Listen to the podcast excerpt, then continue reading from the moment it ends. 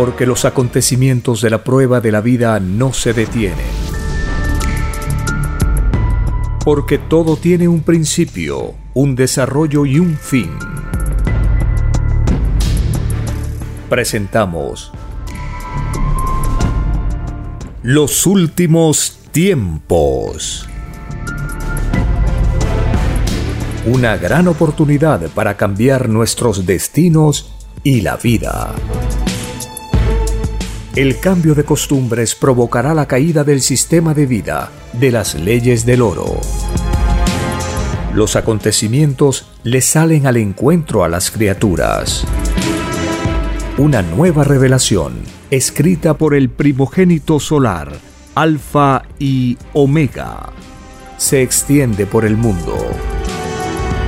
Ciencia celeste, nueva moral, filosofía común justicia divina. Los últimos tiempos.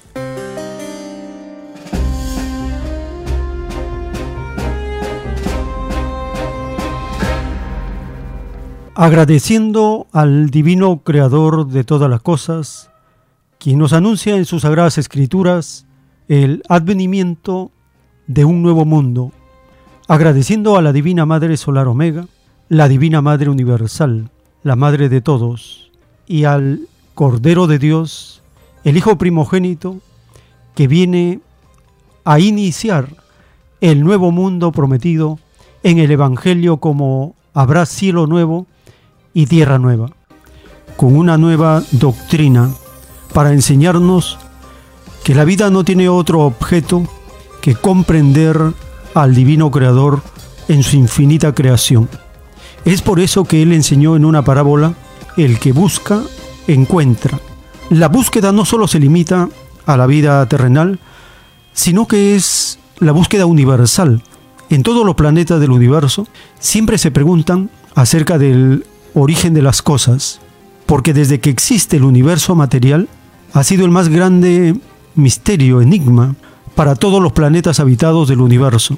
En el caso de la Tierra, la pregunta de dónde venimos, por qué estamos acá, hacia dónde iremos, se repite en infinitos planetas de la creación, porque la búsqueda de Dios no tiene límites.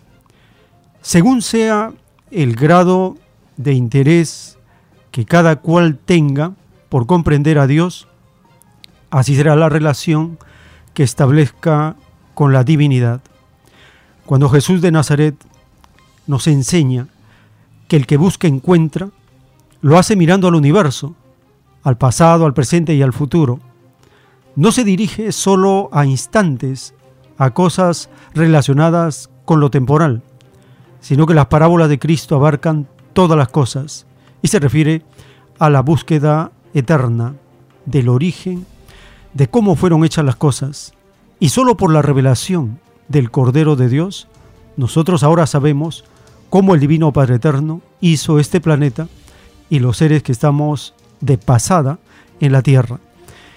El origen de las cosas significa la más grande revelación para todos los seres que se han preguntado del por qué estamos en la tierra.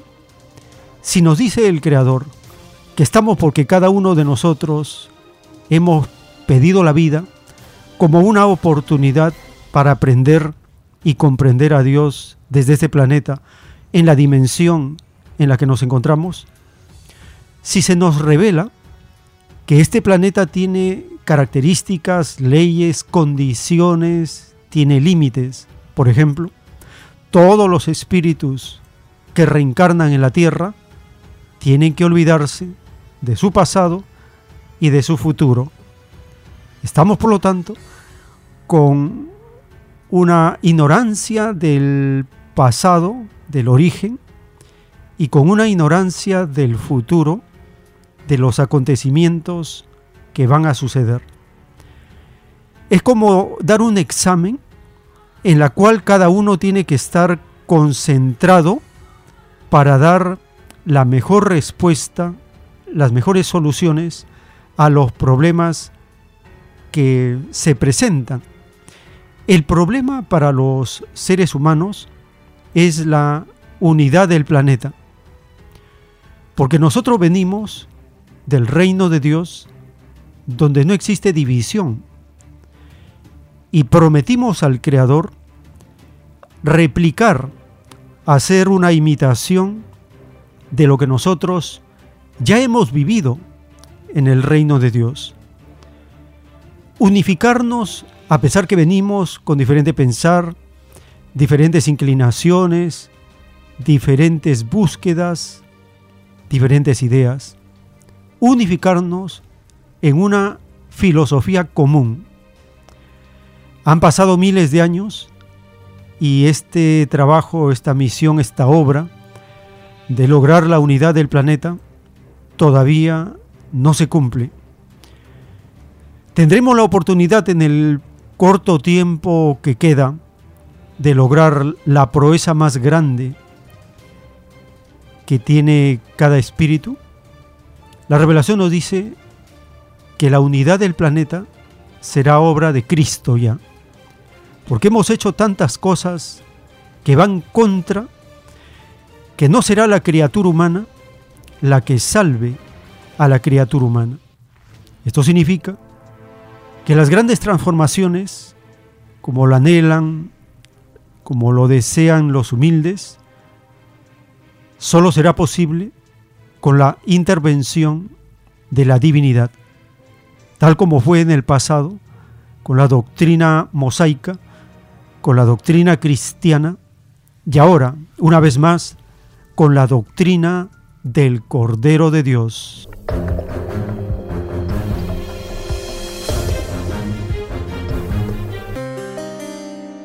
Bienvenidos. Un saludo a toda la familia con quien compartimos estos recuerdos de las Sagradas Escrituras y la buena nueva de la ciencia celeste. La más grande noticia de todos los tiempos, la revelación esperada por siglos y siglos. Nosotros cuando escuchamos al autor de la escritura telepática decirnos que hay esta sensación de necesitar pruebas para mm, la revelación que Dios ha enviado.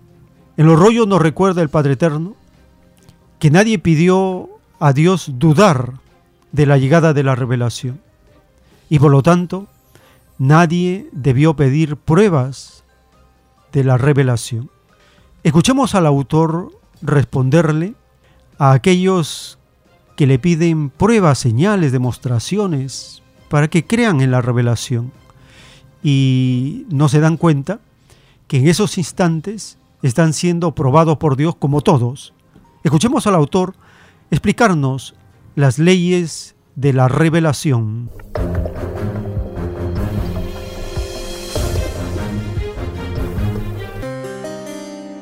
Cuando se da la vida en el reino de Dios, se le da la vida a la criatura por sensaciones, y a una a una. Y por eso es que el juicio es también sensación por sensación. ¿Habría alguna prueba reciente de, de esa transmisión? La prueba está acá. La prueba está acá. No, yo creo que el Señor se refiere que si podría ser en el momento, es lo que usted refiere mientras eh, yo recibo... Sino también alguna prueba reciente, ¿no? Porque digamos yo también, otra persona podría escribir, ¿no? Y yo digo también que recibo también la transmisión, ¿no? Sí, en la lo siguiente usted. Los que hablan de pruebas, tratándose de revelación, tiene un juicio. Porque dice es más fácil que no tenga juicio que no que yo prueba.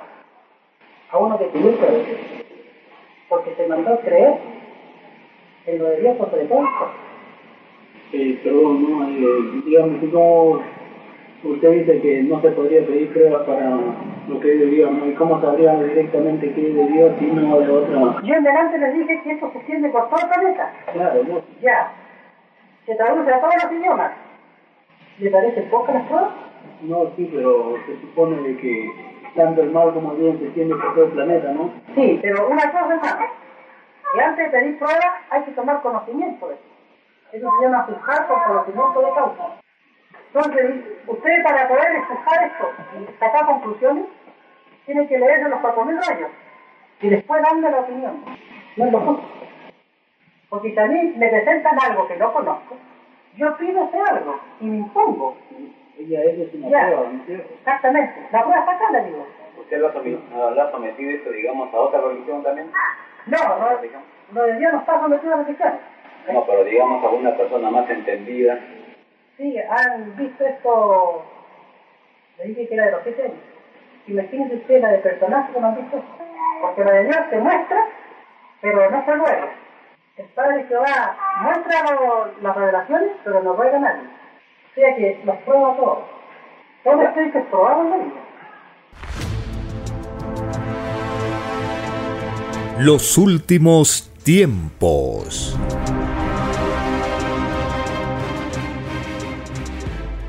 En la doctrina del Cordero de Dios, el Divino Padre Eterno nos habla de los pedidos de prueba.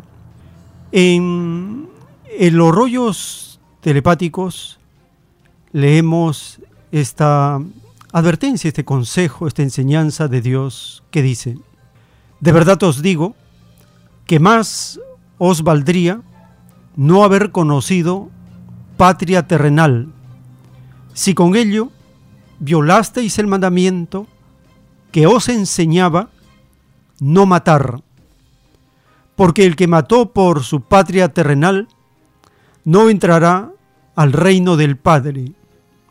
Y advertidos fueron los demonios de la destrucción y el abuso. El que mata a espada, muere a espada.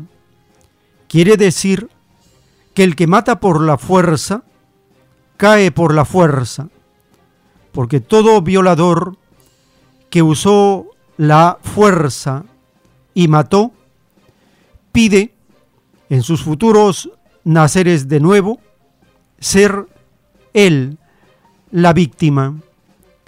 Él mismo se aplica su misma vara. En lejanos mundos debe pagar lo que hizo en uno de ellos y debe pagar poro por poro, ojo por ojo, diente por diente, célula por célula de los cuerpos que destruyó. El uso de la fuerza no es para matar, es para crear. La fuerza destructora no se conoce en el reino. Eso pertenece a las tinieblas o a los mundos de la carne que como el vuestro vienen saliendo de las tinieblas. Escrito por el primogénito solar, Alfa y Omega.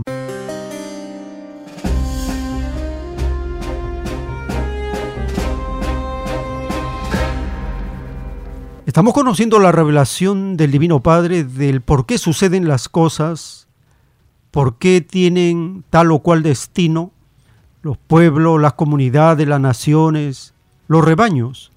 Cuando leemos las revelaciones, las profecías en el Antiguo Testamento, allí hay muchas guerras, matanzas, fuerza. Es propio del arca de las alianzas del mundo antiguo. Ellos pidieron esas leyes. A partir de Cristo es una nueva alianza. Y Cristo dice que la fuerza ya cumplió su tiempo. Para conocer esta historia por medio de las profecías de Isaías en el Antiguo Testamento, escuchemos el capítulo 15 y el capítulo 16. Allí está escrita la profecía sobre Moab.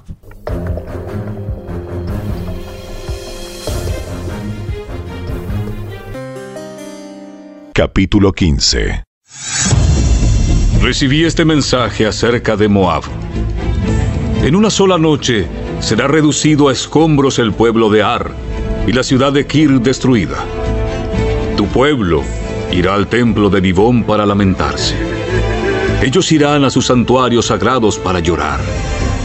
Gemirán por la suerte de Nebo y de Medeba y en su angustia se raparán la cabeza y se cortarán la barba. Vagarán por las calles vestidos de tela áspera. De cada hogar y plaza pública saldrá el sonido de gemidos. Los habitantes de Esbón y de Eleale gritarán. Sus voces se oirán hasta Jaasa. Los guerreros más valientes de Moab gritarán de terror. Se paralizarán de temor. Mi corazón llora por Moab. Su pueblo huye a Zoar y a Eglat Selicilla. Sube llorando por el camino a Luit. Se pueden oír sus gritos de angustia a lo largo del camino a Honoraim. Hasta las aguas de Nimrim se secaron. Las riberas cubiertas de hierba se quemaron. Desaparecieron las plantas tiernas. No queda nada verde.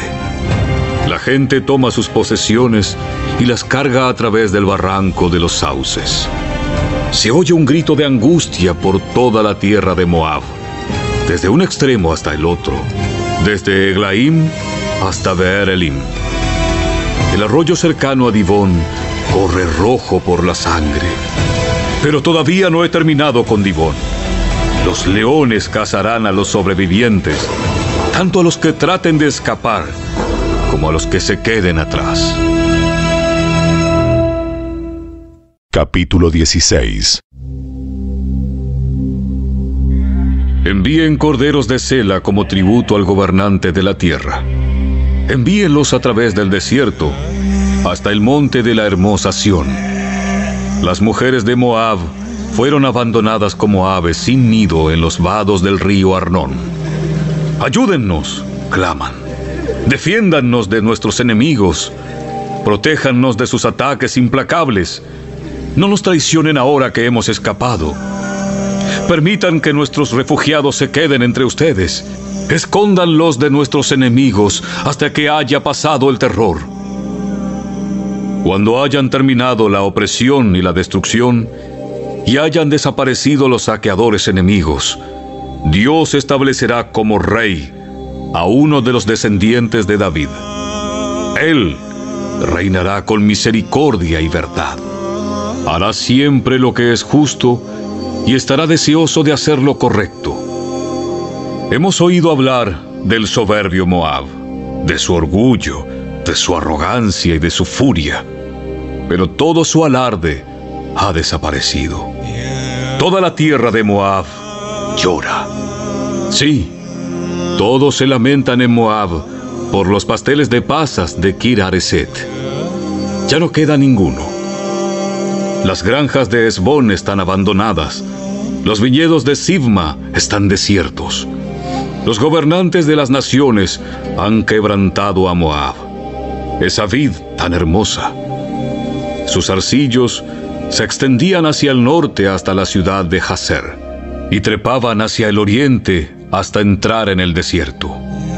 Sus sarmientos se extendían tan lejos hacia el occidente que cruzaban por encima del mar muerto.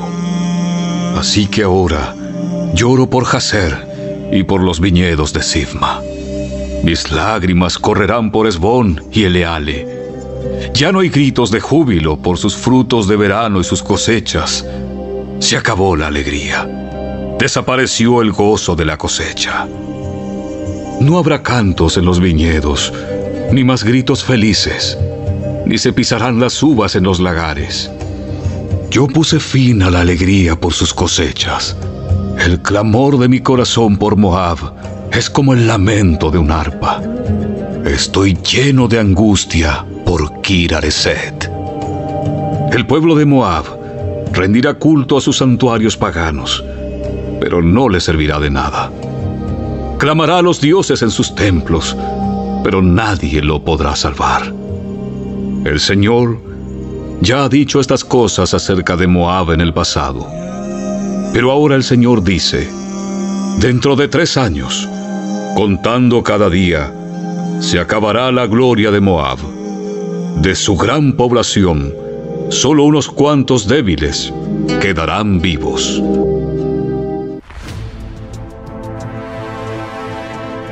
Los últimos tiempos.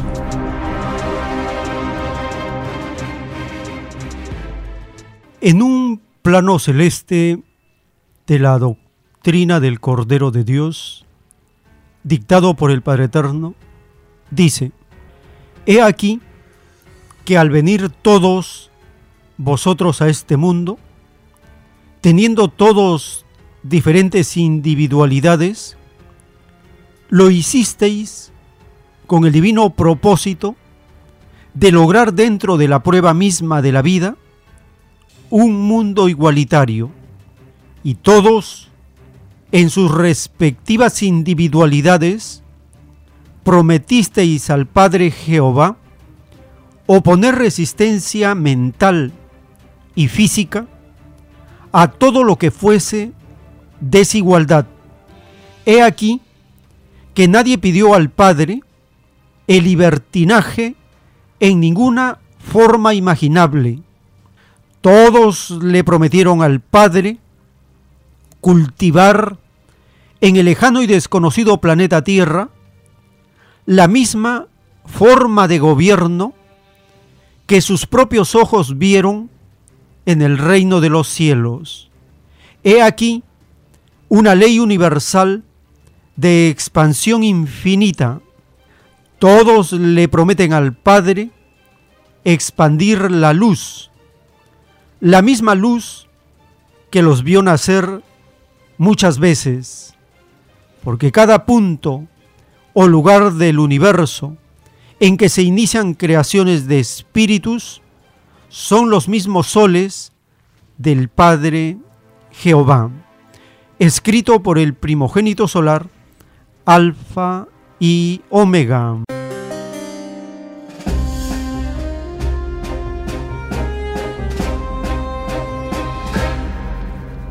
El Divino Creador nos recuerda que todos hemos prometido imitar la forma de gobierno que hemos visto en el reino de los cielos. Pero ¿qué resulta? Que todas las generaciones de Occidente, la mayor parte, en los tiempos modernos, solo estamos conociendo una forma de gobierno basado en el oro, en los capitalistas. Y esta forma consiste en que un pequeño grupo tiene más que todos y genera y legaliza e impone por la fuerza la desigualdad. Cada rebaño tiene sus crisis, sus problemas, sus luchas materiales. En el caso del rebaño de Perú, una mafia siniestra, una mafia autoritaria, criminal, dio un reciente golpe de Estado contra el pueblo y se impone por la fuerza. El científico Modesto Montoya en su canal recientemente entrevistó al sociólogo Sinesio López. Una primera pregunta que le hace Modesto Montoya es cómo él explicaría la condición actual en la que se encuentra la lucha material en el rebaño de Perú. Y él dice que es necesario primero comprender tres conceptos relacionados con el gobierno, la forma de gobierno, el régimen político y el Estado. Escuchemos este primer segmento de la entrevista al sociólogo Sinesio López.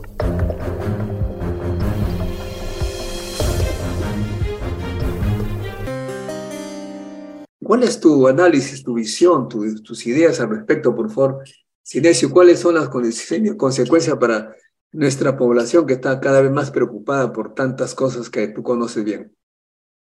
Bien, yo, yo lo que creo es que, eh, eh, digamos, a ver, eh, distingamos bien claramente tres, tres conceptos, ya para poder entenderlos, ¿no? Uno primero es el gobierno y forma de gobierno, por un lado. Por otro lado es el régimen político, que es dictadura, democracia o autoritarismo. Y luego, digamos, el Estado, ¿no? Bueno, pero por ahora el Estado lo podemos dejar de lado y concentremos en estos dos primeros, ¿no? Yo creo que eh, el tema central de quién gobierna en el Perú, este, eh, claro, eh, aparece, aparece realmente como gobernando la señora Dina, pero en realidad, digamos, este, la señora Dina no es sino un títere que es, ha sido puesta ahí por una coalición de ultraderecha, juntamente con el Fujimorismo, ¿no? Eh, y la señora Dina Boluarte es simplemente un títere ahí en el gobierno, digamos, ¿no? En realidad quien gobierna es una coalición ahí social y, política, una coalición política de ultraderecha, ¿no? Eh, y que la mantiene en el poder y la va a mantener mientras sea útil, digamos, ¿no? Eh, yo no, yo no creo que, bueno, de parte de la ultraderecha esté interesada en, hora en ahora, en este año, en deshacerse de la señora Boluarte.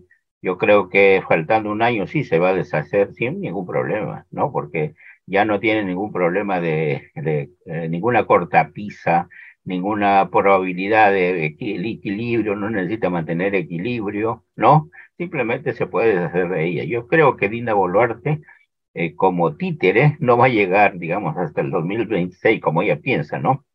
O sea, yo creo que lo, que gobierna básicamente es esa coalición. Esa es la que mantiene el poder. La señora Dina Boluarte no tiene partido, no tiene nada, absolutamente nada, ni idea siquiera, ¿no? Ni idea de lo que, de lo que quiere hacer, ¿no? No tiene, eh, no, no, no, tiene sino un título eh, que es muy formal, digamos, ¿no? Que es sucesora constitucional. Es muy formal, ¿por qué? Porque no es totalmente sucesora no ha hecho suyo el programa con el cual fue elegido, ¿no? Entonces está, gobernando con un programa de derecha, ¿no? Entonces, en ese sentido, eh, eh, el formalismo constitucional es eso, formalismo, punto. Pero no es realmente una sucesora constitucional, digamos, ¿no?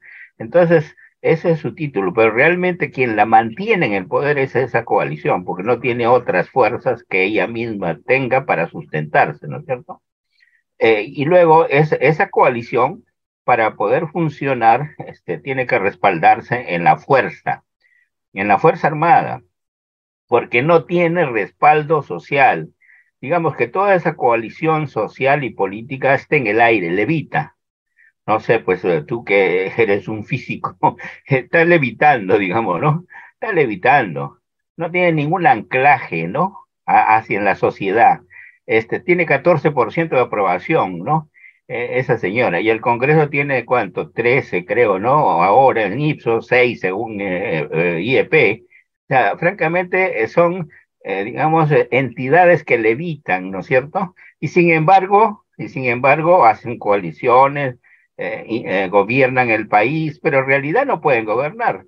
Cuando ellos se desplazan a las regiones, lo has visto, que todo el mundo los pifia, ¿no? nadie les, nadie les hace caso, francamente, y ellos son incapaces también, digamos, de desarrollar unas políticas públicas que puedan llamar la atención de la población.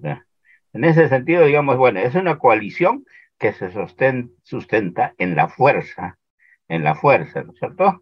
Entonces, eh, lo, que gobierna es esa coalición. Ahora, esa coalición, a su vez, ha concentrado todo el poder, ¿no? no hay división de poderes, ¿no es cierto? Es bien difícil definir ejecutivo, legislativo, judicial. Todos están en un solo bloque, una sola, eh, eh, eh, en una sola argolla, digamos, que los articula entre ellos. y, entonces ya no hay una división clara de poderes, ¿no es cierto? Y, al mismo tiempo este, quieren concentrar todos los, los aparatos de, los organismos de control que tiene el Estado, ¿no es cierto? Lo quiere tener también esta misma coalición y eso es lo que está haciendo.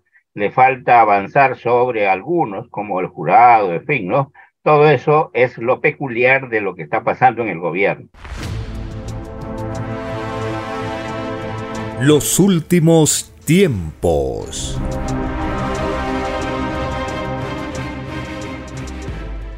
En el libro titulado El mundo será regido por los mismos que fueron explotados, El Divino Padre Eterno, en este rollo telepático, dice, el sistema de vida, basado en las leyes del oro, desaparecerá de este planeta, porque fue un sistema salido de hombres y no de Dios.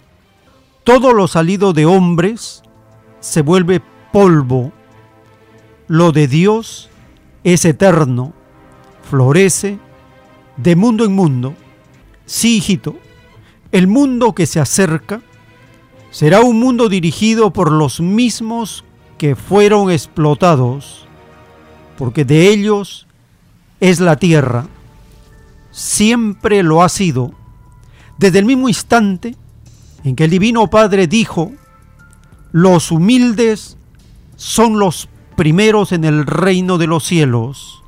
Primero significa primero arriba y primero abajo, porque lo de arriba es igual a lo de abajo. Los mandatos del Padre son los mismos en cualquier punto del universo. Siempre el humilde está por sobre todos los demás. En este mundo, los hombres que han dirigido los destinos del mismo hicieron lo opuesto. Nunca se dejó al humilde dirigir al mundo. Los hombres le usurparon el divino mandato. De verdad os digo que todos los que participaron en este atropello, todo lo pagarán. Ningún capitalista quedará. De raíz serán arrancados de este mundo, porque la filosofía capitalista no es del reino de los cielos. Nadie los conoce, ni nadie los defenderá. Escrito por el primogénito solar, Alfa y Omega.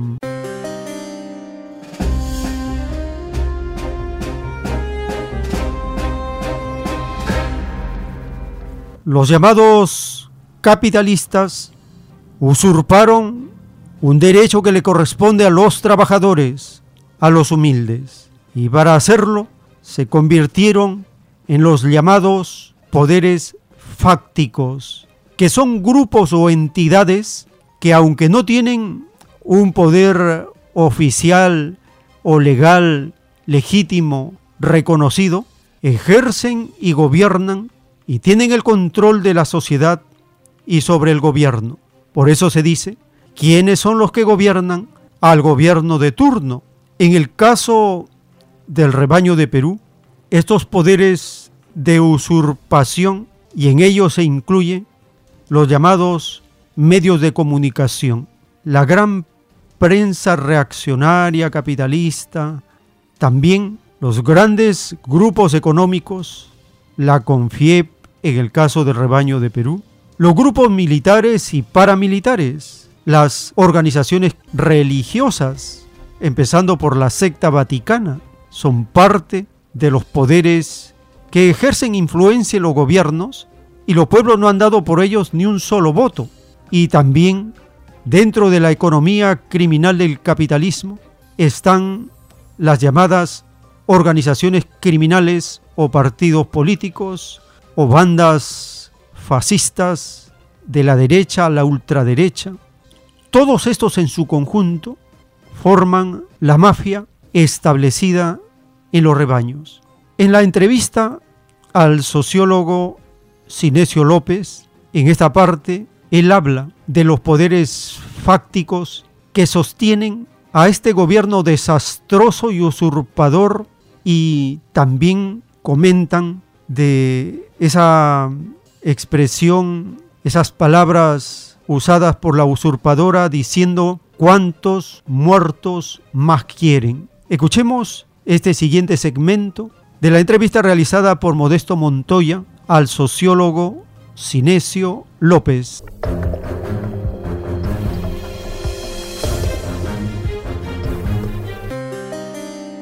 Si es que realmente estuvieran pensando en, la inestabilidad y las manifestaciones, para borrar esa posibilidad, ese temor, lo que tendrían que hacer es adelanto de elecciones para que la población tenga nuevas esperanzas, digamos, pero no lo hacen porque por la razón de que has explicado, ¿no? Sería lo ideal que haya nuevas elecciones para que la gente tome un nuevo equilibrio.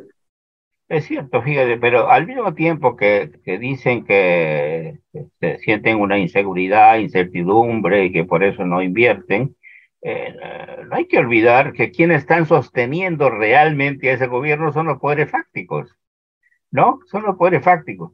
E, eso que levita en el aire, nadie lo no podría sostenerse, ¿no es cierto? Si es que no tuvieran los poderes fácticos.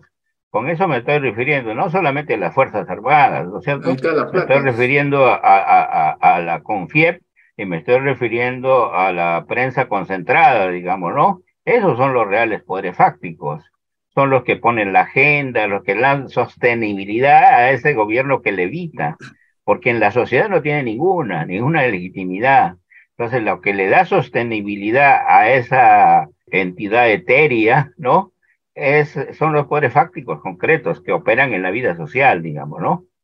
Que de alguna manera hacen que esa entidad etérea tenga la ficción de que está gobernando, ¿no? Pero tú ves, es un desastre este gobierno, o sea, los ministros, ¿no? Los funcionarios, un desastre, ¿no? Este, eh, eh, la misma señora, digamos, yo no sé, tú la conoces, yo no la conozco.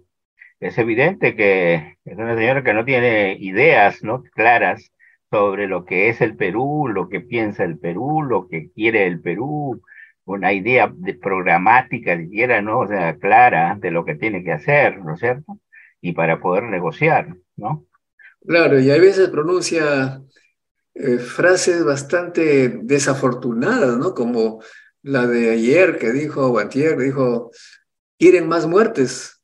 Te das cuenta que si es que eso no es una, como tú dices, una frase desafortunada, es, eh, expresa demasiado cinismo, ¿no? Y, falta de, de, sangre en la cara, ¿no es cierto? O sea, eh, es decir, no asumir realmente sus responsabilidades, ¿no es cierto? Y lo que ha hecho durante este tiempo, lo cual ha generado ciertas tensiones con la Fuerza Armada, es negar su responsabilidad política en la decisión de ordenar a la Fuerza Armada desplazarse hacia las zonas eh, declaradas en emergencia. Cuando tú mandas a la Fuerza Armada, esas Fuerzas Armadas son armadas, son fuerzas de guerra. Las mandas a matar, ¿no es cierto? O él sabe, sabe quién decide eso, porque es distinto a la policía, ¿no es cierto? Pero también a la policía le puedes dar las armas que les dieron, ¿no es cierto? Como han declarado ya algunos subalternos de la policía, para obviamente asesinar a la población. Ahí, ahí ha habido una, una decisión política, digamos, este, eh, además racista, ¿no? Porque los que han muerto son prácticamente los, casi los mismos, la inmensa mayoría que murieron, digamos, en la guerra de, política senderista, ¿no? Los últimos tiempos.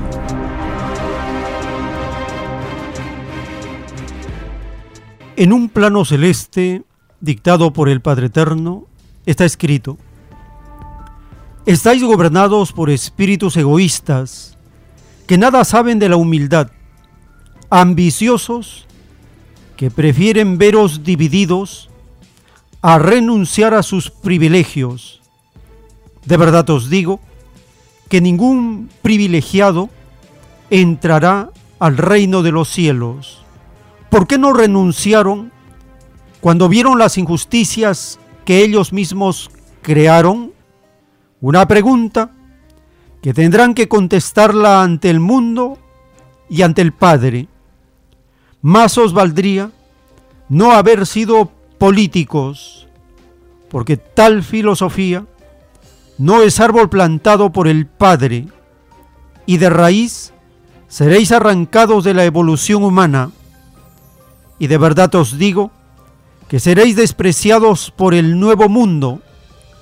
Vosotros mismos pedisteis tal justicia en caso de ser causantes de injusticia, y lo sois, y todos los que hicieron o crearon filosofías que dividieron aún más a mis hijos, malditos sean, porque a ellos no les gustó ser divididos, y a cada demonio que defendió falsa democracia, ley de maldición caiga sobre ellos. Es falsa democracia todo sistema de vida opuesto a los mandamientos del Padre. En vuestro sistema hubo robos, asesinatos, falsedades, engaños, explotación, falsa justicia. Es por lo tanto opuesto a la moral del Padre. Sois malditos por revelación.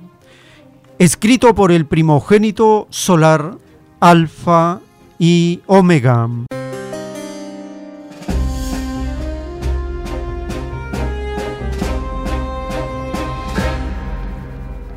Está el Divino Padre Eterno sentenciando a la falsa democracia, a la dictadura, a la imposición y a la usurpación de los derechos de esta mafia económica contra la población.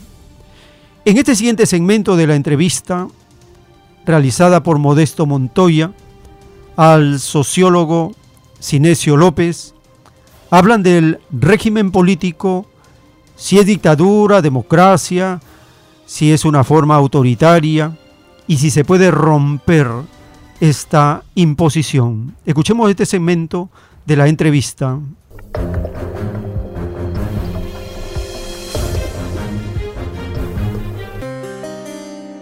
El régimen político, ¿qué es? ¿No es cierto?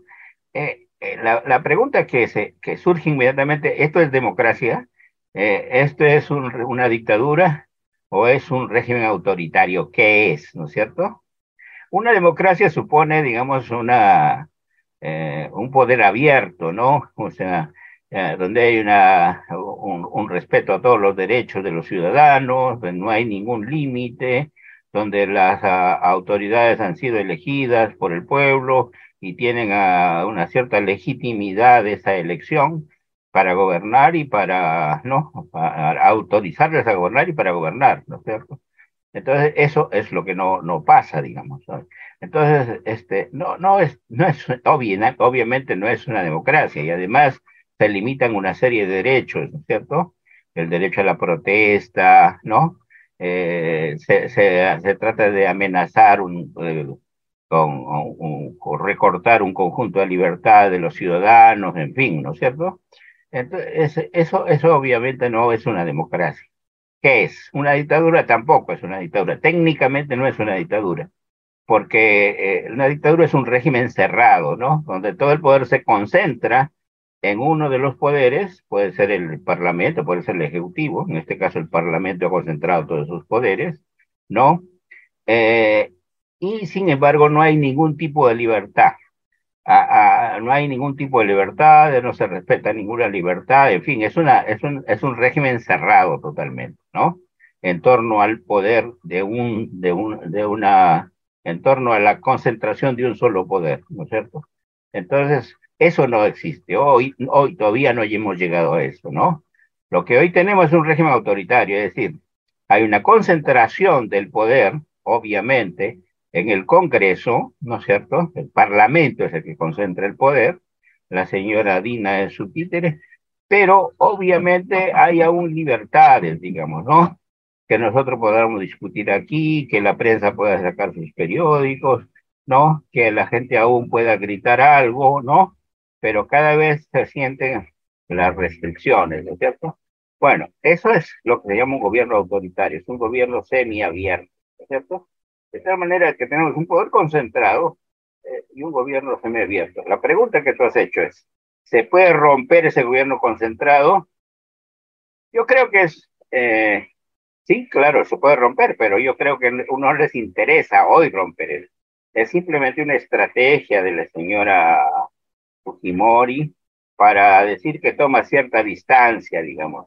Quiere transmitir la idea de una cierta distancia del gobierno, que es un desastre, ¿no?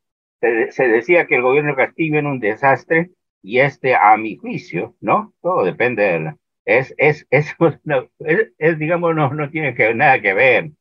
Castillo tenía alguna idea, este señor no tiene idea. Todo se está haciendo lo que quiere la ultraderecha y lo que venía funcionando en el Perú como el modelo neoliberal, totalmente. La, la señora Fujimori lo que está tratando es de, eh, desarrollar una estrategia que la muestre distanciada del gobierno eh, para poder ser candidata, digamos, ¿no? Porque lo que está lanzando es su candidatura, Fujimori, ¿no? No le ha salido. ¿Por qué? Porque ya, ya le aceptaron una de las medidas, ¿no es cierto? O sea, la han mostrado como si estuviera cogobernando, ¿no? Ah, ya, sí, pues, si tú quieres esto. Falta que simplemente le acepten las otras dos medidas y diga, bueno, este, oye, tú eres parte de nosotros y entonces este, estás gobernando con nosotros, y entonces la estrategia le, le, falla, ¿no es cierto? Los últimos tiempos.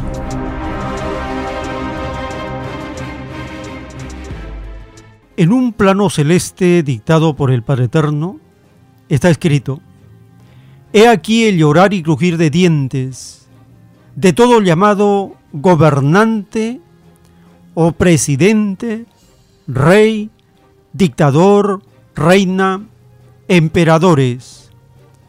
Los pueblos que representan millones de mentes vieron el error de unos pocos y como el extraño sistema de vida salido del oro tuvo el extraño libertinaje de usar la fuerza, es que millones de seres no pudieron hacer oír sus protestas esta contención mental también lo pagan los grandes de los gobiernos, escrito por el primogénito solar, Alfa y Omega.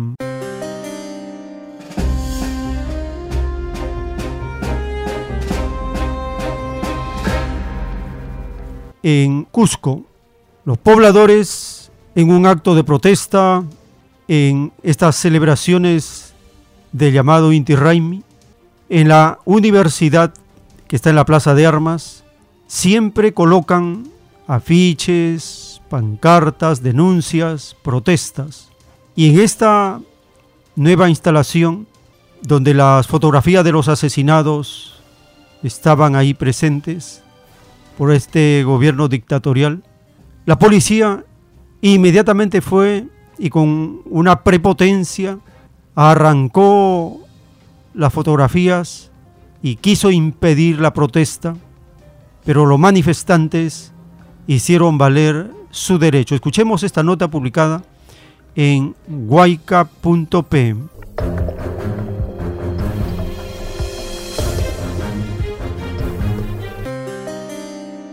Amigos y amigas de Huayca, continúan las censuras en plenas fiestas jubilares.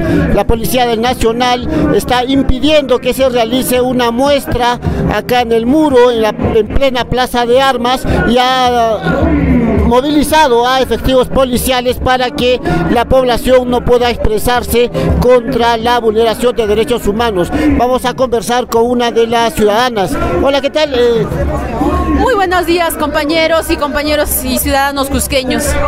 Hoy día hemos pasado un momento muy desagradable. Nosotros somos del colectivo El Muro. Este colectivo El Muro tiene casi 20 años eh, usando este muro, el muro de la verdad y la vergüenza, tan solo para poder transmitir la coyuntura política actual. Y en este momento llegó hoy día, hemos colocado lo que es el informe de la Amnistía Internacional y la foto de todos los asesinados por este gobierno y directamente por la policía. ¿Qué es lo que ha pasado? Ha venido la policía agresivamente a retirar todo el material, a pedirnos nuestro DNI y querer llevarnos a la comisaría. Cosa que no nos parece porque nos están quitando el derecho a la expresión, la libertad de pensamiento y no lo vamos a permitir. Ha venido desde la policía de, los, de las águilas negras, los de antidrogas, la policía de tránsito, cuando no es la función de ellos Acá normalmente viene la policía municipal y queremos recalcar que este muro no es de la municipalidad, es de la universidad.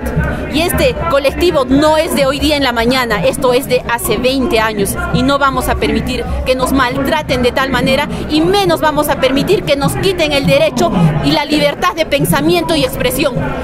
Como usted dice, hace 20 años. Entonces, este es el reporte, la molestia de la ciudadanía frente a esta intervención en el muro de la Universidad Nacional San Antonio Abad del Cusco.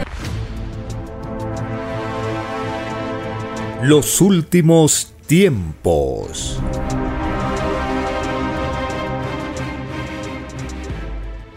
Le recordamos las actividades de los sábados en Vegetalia, Girón Camaná 344 en el Cercado de Lima.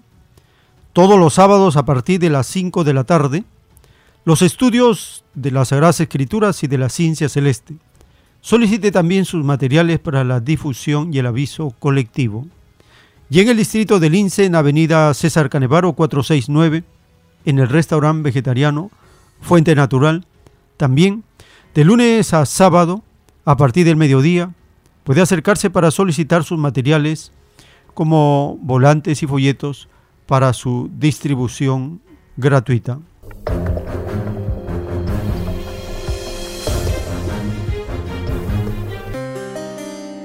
Ahora llegamos a un espacio para compartir sus opiniones, sus preguntas, su punto de vista. Teléfonos en cabina 471 1898 681 1152. Tenemos una comunicación. Aló, su nombre, ¿de dónde se comunica? Aló, buenos días, hermano. Acá Lucino de San Juan del Urigancho. Adelante, hermano, le escuchamos. Bueno, hermano, como tenemos acá en la revelación Alfa y Omega, nos está una explicación bien profunda para diferenciar el bien y el mal, dónde viene toda la desgracia de toda la moneda acá en el Perú. Eh, hay un grupo, hermano, que como se llama el sistema capitalista neoliberal, donde gobiernan los empresarios. Acá el enemigo número uno de los pueblos son acá este la masonería, que está conformado acá en el grupo Romero, Graña y Montero, todos los que conforman ahí la convención del grupo de, de la masonería. Y en la masonería dice en sus protocolos, dice, nosotros para dominar tenemos que estar en las manos del periodismo. Si el periodismo no está en nuestras manos, realmente no podemos hacer nada prácticamente ellos imponen una educación que no nos sirve, una salud que no nos sirve y realmente nos pone toda esta desgracia que estamos viendo. Entonces la única alternativa, como dice la Sagrada Escritura, es hermano, la organización, pero contra quién tenemos que, que luchar contra estos rateros delincuentes que son acá los empresarios que la confíe, el Fondo Monetario Internacional, el Banco Mundial, las transnacionales, y, y pidiendo, hermano, que se respete ese derecho como seres humanos que somos. La estabilidad laboral, la educación, la salud, todo para un desarrollo en nuestra industria nacional, el apoyo a la agricultura que tenemos acá en el Perú, una potencia que en otros países no lo tiene una variedad de clima, costa, sierra, selva, y realmente, hermano, no, no se no se da apoyo porque estos rateros delincuentes comienzan a importar alimentos transgénicos como papa, arroz, todo que va perjudicando, se puede decir, a ese desarrollo de los agricultores y todo el Perú. Yo creo que, hermano, la única alternativa, como dice acá la, nuestra, nuestro bendito Padre Eterno, en la revelación que la tenemos que organizar y con la linda voluntad de Dios lo vamos a lograr, hermano, pero todos tenemos que participar. Yo acá en Lima, hermano, me voy a a repartir unos volantes, pero hay personas mayores, así como yo, ni siquiera le interesa esta realidad de escuchar como les digo, como me han dicho a mí, en el futuro de nuestra generación y en ellos tenemos que pensar qué le vamos a dejar a nuestra generación, hermano. Le agradezco a, a esa radio y al Padre Eterno, hermano, que nos da esos tipos de, de realidad de saber diferenciar el bien y el mal, hermano. Muchas gracias, hermano. Gracias, hermano, por su participación y estamos señalando a los usurpadores y los llamados poderes fácticos, la mafia económica establecida en los rebaños y en el caso del Perú, con esta falsa democracia y esta dictadura. Tenemos una nueva comunicación. Aló, su nombre, ¿de dónde se comunica? Eh, Francisco León. Adelante, hermano. Le escuchamos, este, hermano. Hermano, este, lo que dice el señor Sinesio López es la absoluta verdad. Eh, esa, el Perú está prácticamente como secuestrado por una mafia que se ampara en constituciones, en costumbres, en leyes, en normas y el poder fáctico, ¿no? Y el poder fáctico, en verdad, eh, a través de la prensa, a través de la represión de la Guardia Petroliana, a través de la economía, nos tiene oprimidos. ¿Por qué? Porque también, aparte de eso, tenemos una mala educación que nos impide ver la realidad tal como es y diferenciar ¿no? Eh, lo falso de lo, de lo verdadero. Mire, el accionar de la policía, tan solo como una, una referencia, eh, se prepara para una represión indiscriminada en el futuro y a ellos no les interesa porque a ellos les pagan bien, les pagan sus bonos, reciben premios, etcétera, etcétera, y bueno, eh, están desarraigados de los intereses del pueblo que los mantiene. En los ministerios también tenemos al, a, las autoridades que se preocupan de llenarse los bolsillos, pero no de ayudar ni gestionar bien sus respectivos eh, portafolios. Llámese Ministerio de Salud. Muy agradecido. Gracias hermano por su participación y así terminamos este segmento. Les agradecemos por estar acompañándonos y les invitamos a seguir. Tenemos todavía más audio, más información para compartir en la siguiente. Por la gracia del Divino Padre Eterno, vamos a continuar.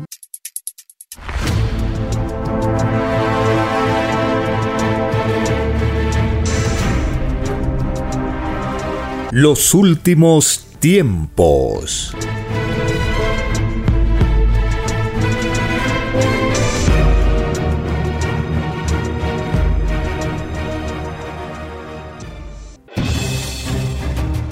El tiempo ha llegado. Hay momentos cuando el pueblo entra en un estado de soberanía, y esto ocurre cuando el Creador de la vida ordena cambiarlo todo por mandato divino.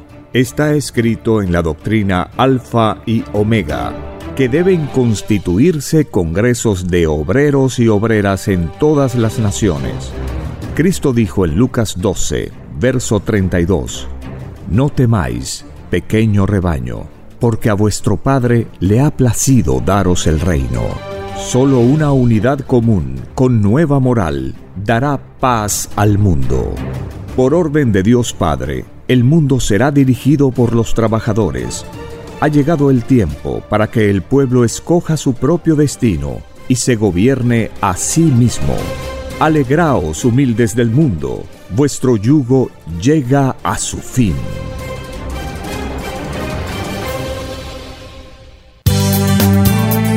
Es Radio Cielo, una nueva era de la radio en Perú. Programación de avanzada para todos. Es Radio Cielo. El mejor anhelo de tu vida. Es Radio Cielo. Sembrando amor y conciencia.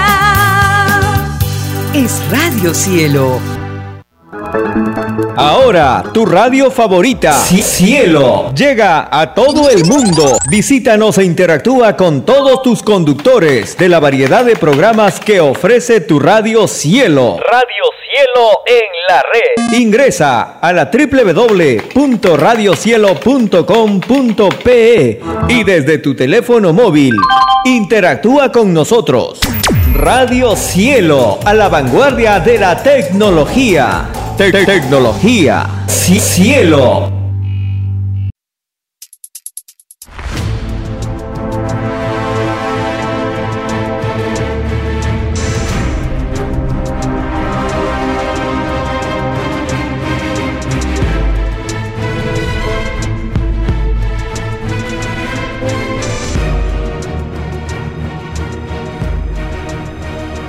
Porque los acontecimientos de la prueba de la vida no se detienen. Porque todo tiene un principio, un desarrollo y un fin. Estamos compartiendo los últimos tiempos.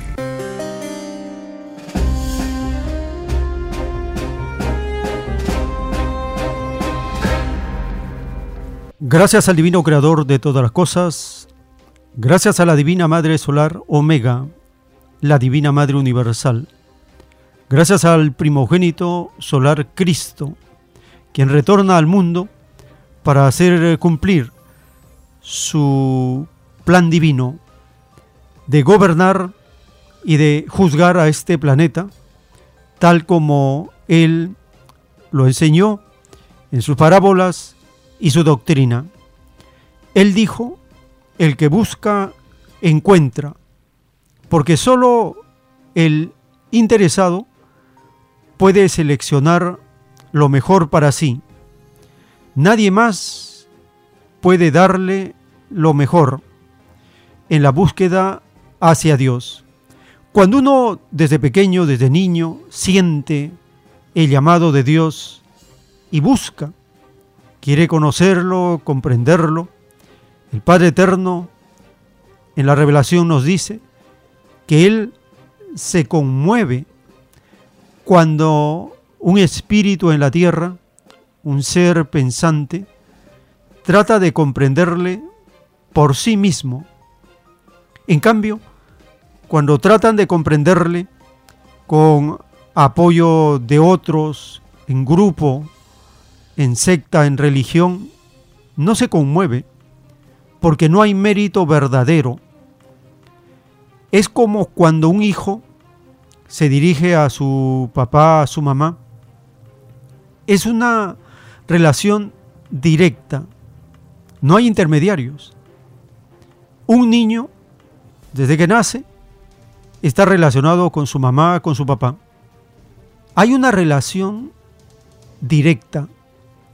No tiene que venir una persona extraña para que sea mediador en esa relación, en ese impulso que siente el niño o la niña hacia sus padres.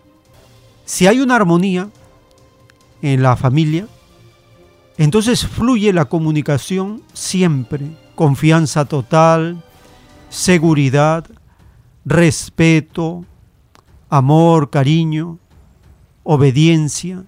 Las virtudes salen a flote. En cambio, cuando surgen elementos extraños, se rompe, se produce un distanciamiento en la relación.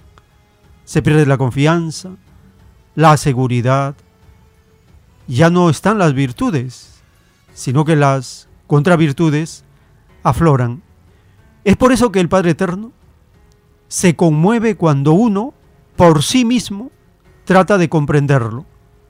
Y esto es la virtud de la búsqueda.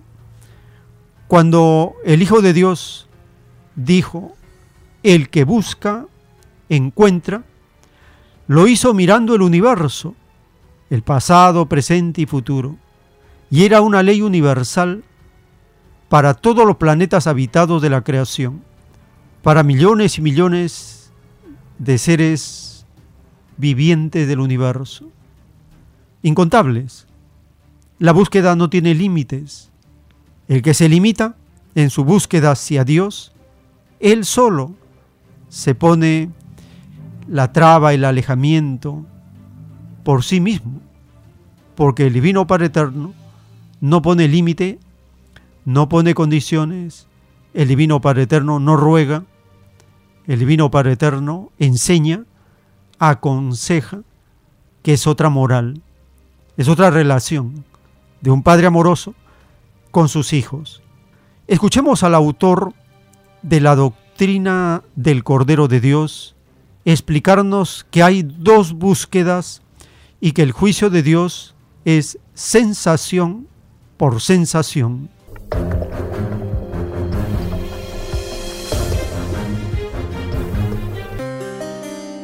En la prueba de la vida, la criatura, dice el Padre, tuvo dos formas de fe, ineludibles, dos búsquedas.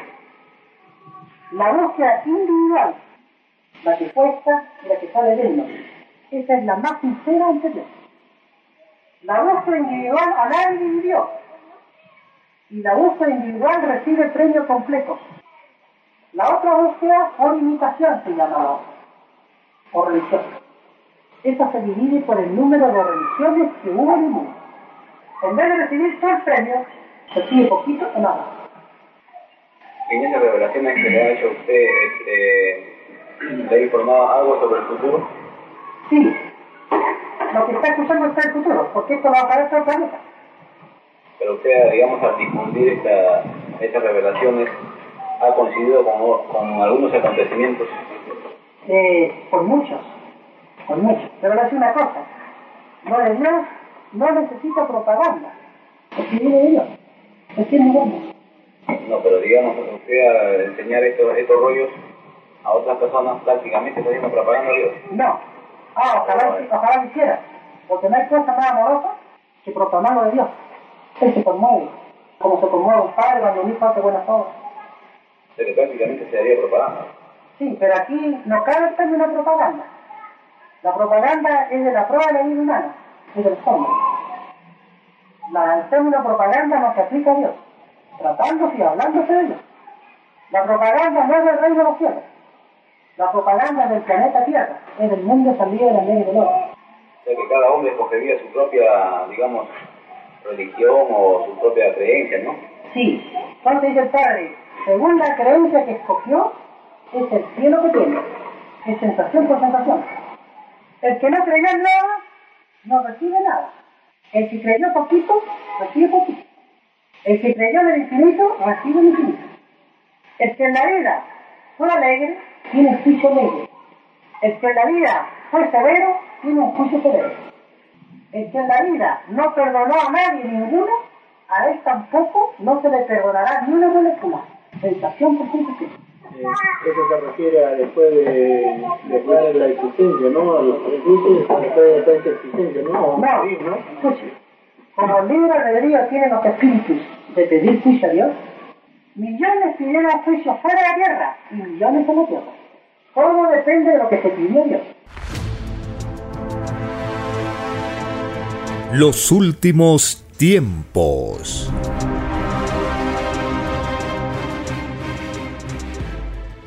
En un rollo telepático del Cordero de Dios, el Divino Padre Eterno nos dice, la doctrina del Cordero de Dios es conocida también en el reino de los cielos como doctrina consoladora, el consolador prometido y la doctrina del Cordero de Dios son una misma cosa. Una ley se puede expresar de muchas formas y es la misma ley. Los estudiosos tendrán conocimiento para todas sus existencias y tendrán que retractarse en muchos conceptos, por no decir todos, porque también fueron probados. La lucha de todo investigador de mi palabra viviente está influenciada por el ambiente materialista que los rodean, más la ilusión de la vida. Grandes son en mi reino los que buscan toda una vida, porque ellos encontrarán. Quien no buscó es porque fue un cómodo del mundo. De verdad os digo que quien fue cómodo en la vida no entra al reino de los cielos. Los estudiosos formarán un inmenso ejército porque escrito está que la herencia del Cordero de Dios es como el número de arenas que contiene un desierto. El poder de Dios anula todo otro poder, tal como anuló todo reino que vivió en la tierra, y anulará a los que quedan, que todo tiene su tiempo porque el todo está en el tiempo y el tiempo está en el todo. El mundo materialista será impotente para oponerse al advenimiento de una nueva moral al mundo. El materialismo siempre ha predominado en el mundo porque el camino de la corrupción es más placentero al espíritu pero lo pierde ante las leyes del Creador. El materialismo está por caer. Sus demonios empezarán a dividirse a sí mismos. La legión de Satanás llega a su fin. Todo tuvo que cumplirse, porque si no se cumple, no hay experiencia entre el bien y el mal, producto de un sistema de vida desconocido para los espíritus que pidieron ser probados en tal sistema.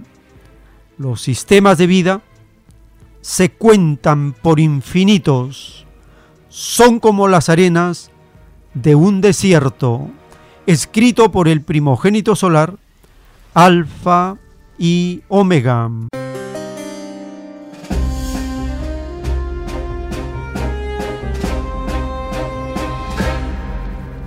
Estamos conociendo el por qué existen las formas de gobierno, los reinos, los poderes. Es porque se pidió conocer. Y el Divino Padre Eterno dice que respeta hasta el último instante del tiempo pedido. Pero una vez que se cumple, esos reinos, esos gobiernos, esos sistemas de vida caen si es que no se guiaron por los mandamientos y las leyes del divino creador. Eso es lo que estamos escuchando cuando leemos el libro del profeta Isaías y él en las profecías que él transmite sobre los pueblos y los reinos del mundo antiguo, haciendo un paralelismo con los tiempos modernos, se puede identificar a las naciones o rebaños de esta época. En el capítulo 17 está la profecía sobre Damasco y el juicio sobre Israel. Y en el capítulo 18 está la profecía sobre Etiopía. Allí, en estas profecías entendemos cómo el divino creador observa desde su morada y deja a todas las naciones hacer sus propios planes y esfuerzos solo para intervenir en el último momento del tiempo de prueba pedido. Escuchemos el capítulo 17 y 18 del libro del profeta Isaías.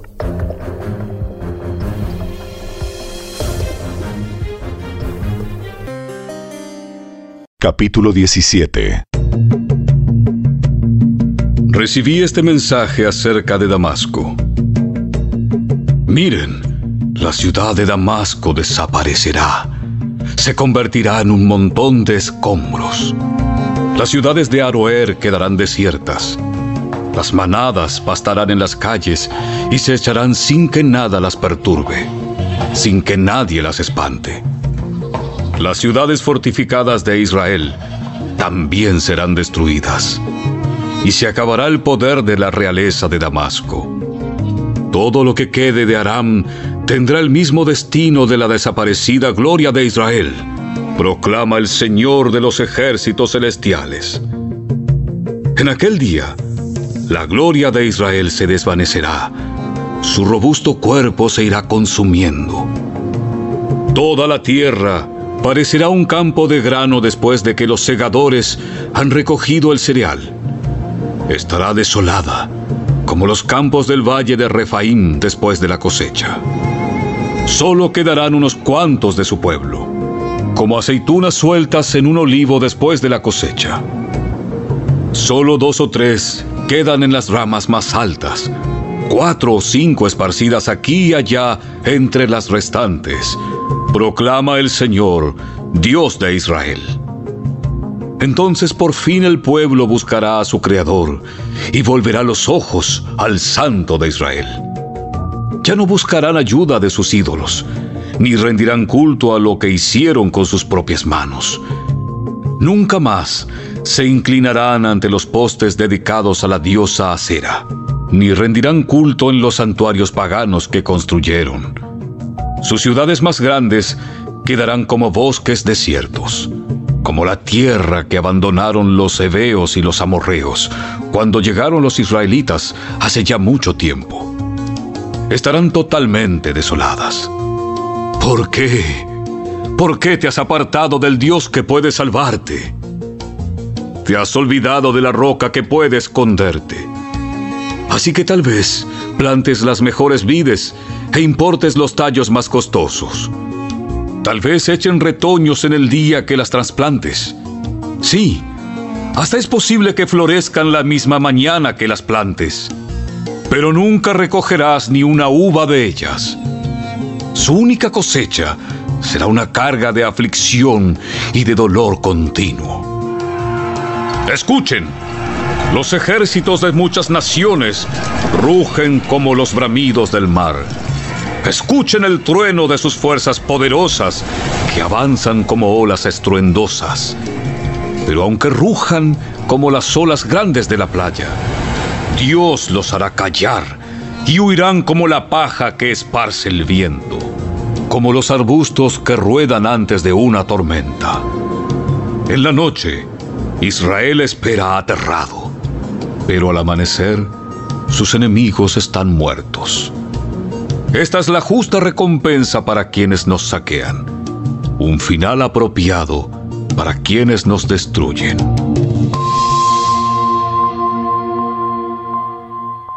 Capítulo 18 Escucha, Etiopía, tierra de ondulantes velas que está ubicada a la cabecera del Nilo. Envía embajadores, río abajo en rápidos barcos. Vayan, veloces mensajeros. Llévenle un mensaje a un pueblo de gente alta con piel suave, temido en todas partes por sus conquistas y destrucción, y cuya tierra está dividida por ríos. Todos ustedes, habitantes del mundo, todos los que viven en la tierra, cuando levante mi bandera de guerra, miren, cuando toque el cuerno de carnero, escuchen pues el Señor me ha dicho, observaré en silencio desde el lugar donde habito, tan silencioso como sube el calor en un día de verano, o como se forma el rocío de la mañana durante la cosecha. Aún antes que ustedes comiencen a atacar, mientras sus planes maduran como uvas, el Señor cortará sus brotes nuevos con podaderas, cortará y descartará las ramas extendidas su poderoso ejército quedará muerto por los campos, abandonado para los buitres de las montañas y los animales salvajes. Los buitres despedazarán los cadáveres durante el verano y los animales salvajes roerán los huesos durante el invierno.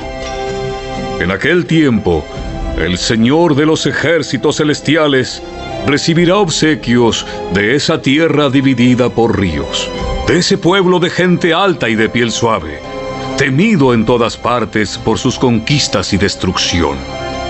Llevarán obsequios a Jerusalén, donde habita el Señor de los ejércitos celestiales.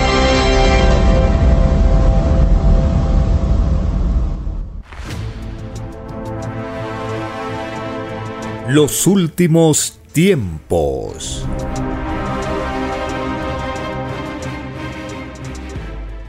En la doctrina del Cordero de Dios, en un plano celeste dictado por el Padre Eterno, está escrito, como la moral participa en todas las cosas que la criatura hace, es que el extraño sistema de vida llamado capitalismo fue descrito en el divino Evangelio de Dios como extraña moral. Los que se complacieron en vivir en el llamado capitalismo y no protestaron, a ellos el Hijo de Dios les llamará extraños, y ningún extraño entrará al reino de los cielos. El término extraño se debe a que nadie pidió a Dios el llamado capitalismo, porque nadie pide a Dios cosas injustas. El capitalismo es obra de hombres y no de Dios. Es obra de libre albedrío del hombre. Por lo tanto, los que a Dios culpan por las injusticias del extraño capitalismo, cometen injusticia en contra de la divinidad. A ellos se les juzgará por no profundizar sus propias obras que vivieron en la prueba de la vida. El llamado mundo cristiano, que surgió durante el extraño reinado del capitalismo, se caracterizó por su extraña complicidad para con un sistema de vida injusto. Casi nadie protestó porque los hombres habían creado un sistema de vida que era contrario a la infinita justicia de Dios y que su no complacencia había sido escrita en las mismas Biblias que el extraño mundo cristiano había leído en la vida, escrito por el primogénito solar, Alfa y Omega.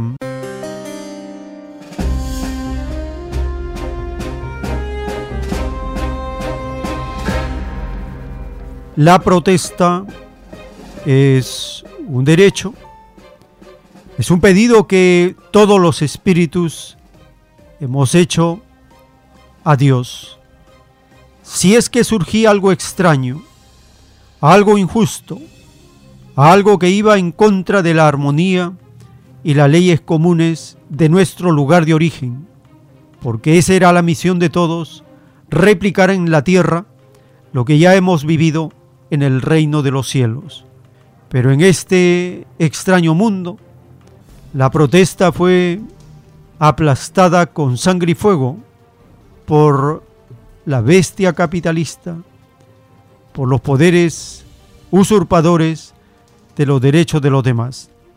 A pesar de ello, en los últimos tiempos de la prueba de la vida, y debido al despertar de la generación, la bestia fue desenmascarada. Ahora, en las grandes movilizaciones que se están organizando para el mes de julio en el rebaño de Perú, se vienen los preparativos para la llamada tercera toma de Lima y se la proyecta como la mayor marcha que recuerde el Perú en los últimos tiempos. Para ello, es necesario decir que la sola convocatoria ya tiene nerviosos y asustados a los demonios usurpadores de un poder que no les corresponde. Y pase lo que pase, el solo hecho de la convocatoria ya es un acto en este proceso de un pueblo que se va liberando y va tomando conciencia que solo la unidad común y con nueva moral dará paz al rebaño y en el planeta. Y esto es encabezado y dirigido por el Cordero de Dios. Escuchemos esta nota publicada por Hispan TV de la tercera toma de Lima y los preparativos que se vienen coordinando.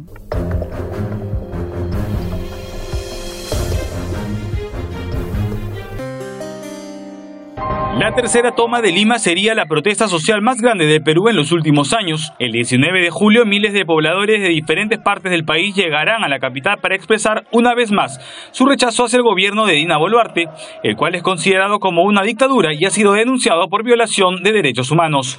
El 19 de julio empieza una nueva etapa, un nuevo proceso. El 19 de julio significa prácticamente el levantamiento de todos los pueblos del sur, del norte, del oriente, del centro, para derrotar definitivamente al golpismo.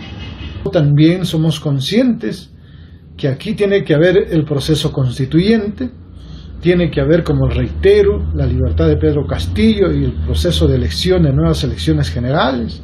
Y por supuesto tiene que haber justicia para nuestros 70 héroes, 70 mártires que han entregado su vida por la libertad, por la democracia, por un país distinto y diferente.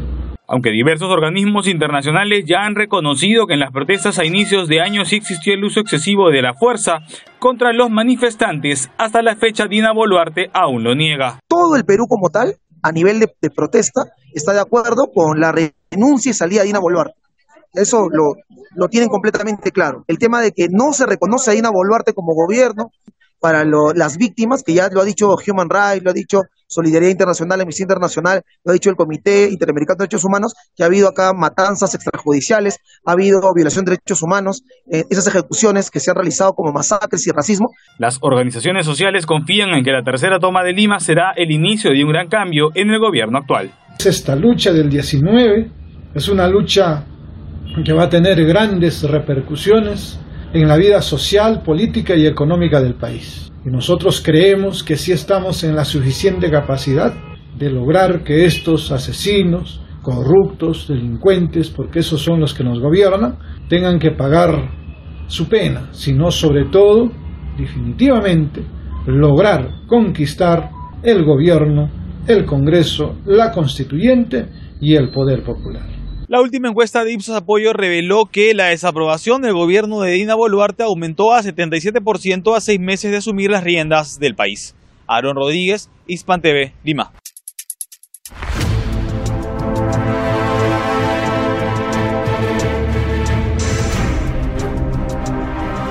Los últimos tiempos.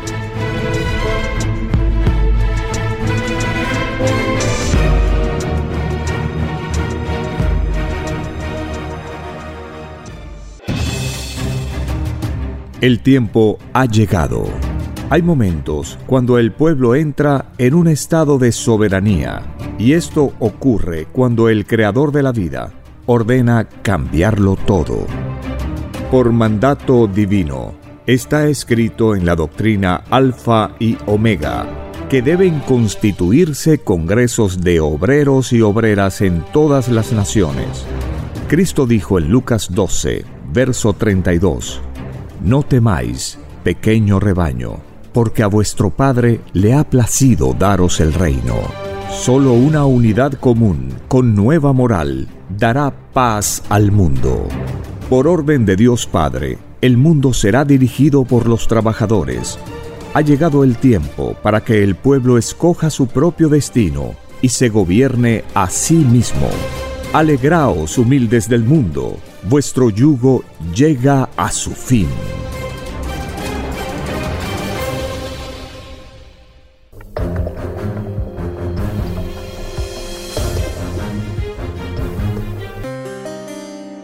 En la doctrina del Cordero de Dios, dictada por el Divino Padre Eterno, en un divino rollo telepático, está escrito, todo árbol de injusticia, de raíces arrancado en los divinos juicios de Dios. Es más fácil que queden los árboles de justicia, más la justicia no es de este mundo, porque en donde surgen sistemas de vida injustos, jamás brota lo justo. Solo los sistemas de vida con leyes igualitarias producen justicia. Por lo tanto, en la prueba de la vida humana nunca hubo justicia y pocos la exigieron pocos protestaron contra un extraño sistema de vida que nadie en la humanidad había pedido a Dios.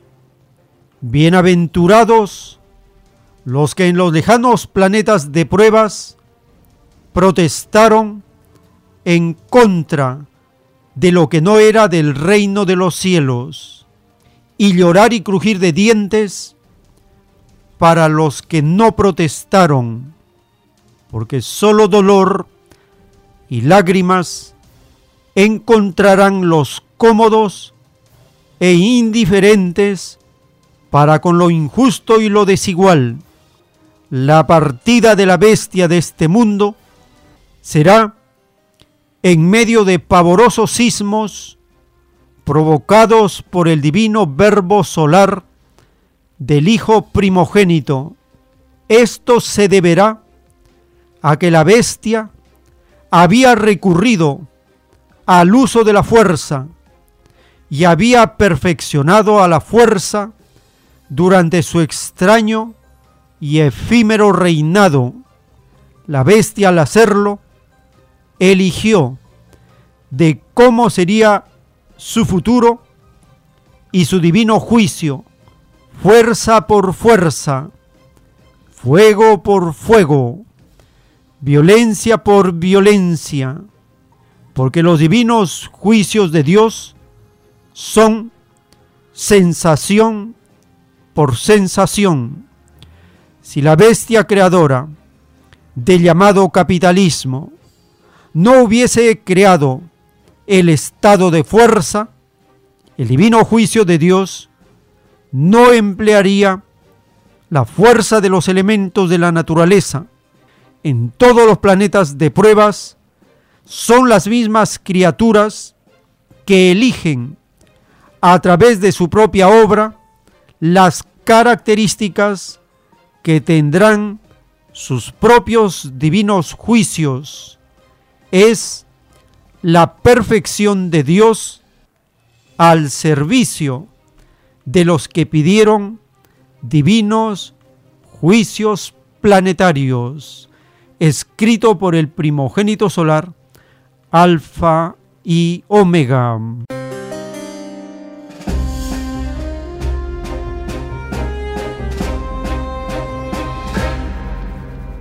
El Divino Padre Eterno nos dice con claridad, nunca hubo justicia en este mundo mientras existía el capitalismo.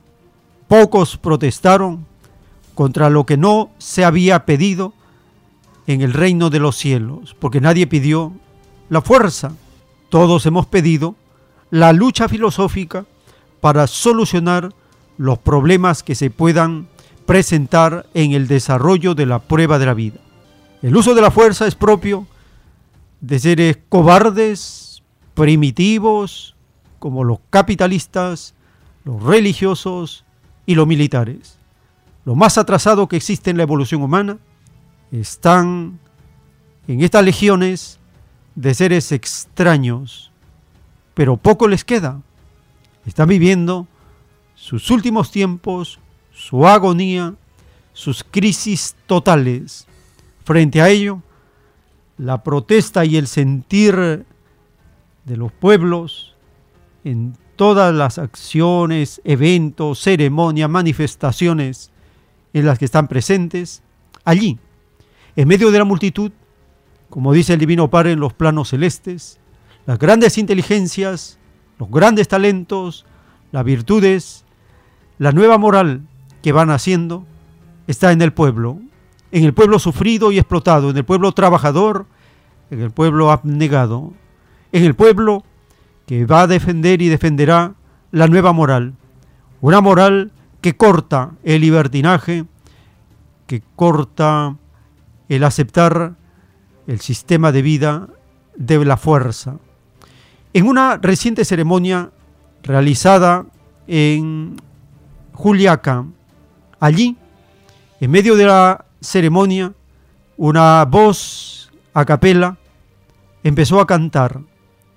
Edith Ramos canta en una ceremonia por las víctimas de los asesinatos ocurridos el 9 de enero por parte de este gobierno asesino contra población inocente, población trabajadora, población que salió a defender su derecho. Escuchemos en una expresión natural, espontánea, a Edith Ramos, una cantora y profesora del sur del rebaño de Perú.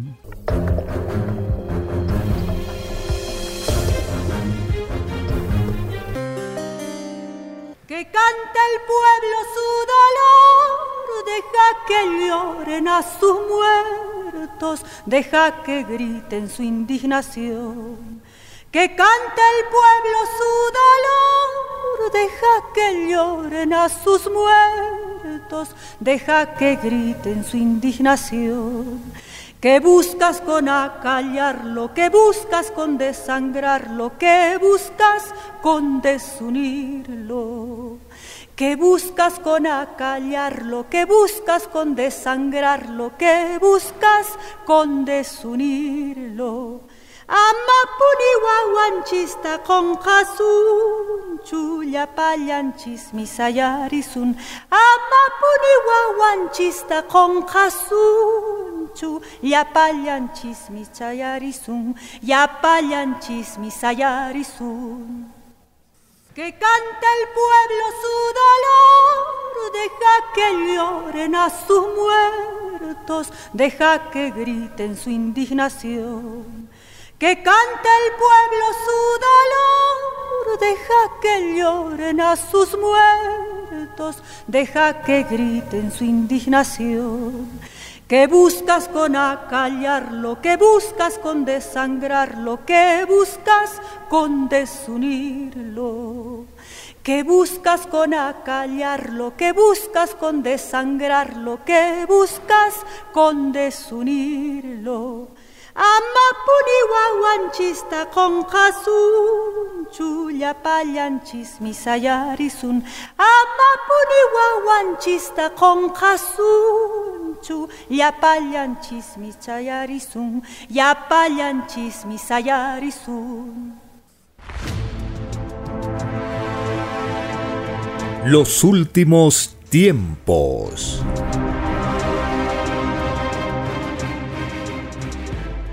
En la ciencia celeste dictada por el Divino Padre Eterno, en un rollo telepático está escrito, He aquí una revelación del universo, el conocimiento no tiene límite y se comparte sin límite ni condiciones. Todos aprenden y nadie prohíbe a nadie. El que no le gusta tal conocimiento, se retira y busca otro. Sí, hijito, sé que estás pensando en las costumbres de tu mundo. Piensas en ciertos demonios del egoísmo.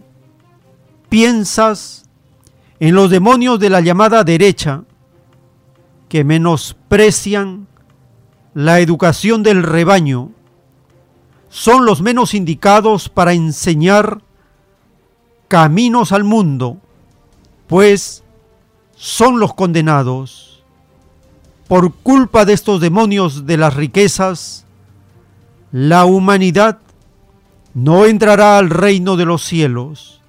Y de verdad os digo, hijito, que todo aquel o aquella que calumnió un método de educación, no entrará al reino de los cielos. Estos demonios dicen defender al pueblo, nada más falso. Defienden sus privilegios y sus posesiones. La intención no es otra. Tuvieron tiempo sobrado para dar al pueblo lo que siempre les correspondió, y tu divino Padre Jehová los acusa de ser ellos los falsos Cristos, los engañadores de multitudes, y todo aquel o aquella que les presten atención, se van con ellos, mas no entran al reino todo demonio de la derecha es hábil para dividir mi rebaño y se valen del concepto libertad que confunden con libertinaje. Ningún demonio que intentó dividir a mi pueblo entrará al reino de los cielos, escrito por el primogénito solar Alfa y Omega.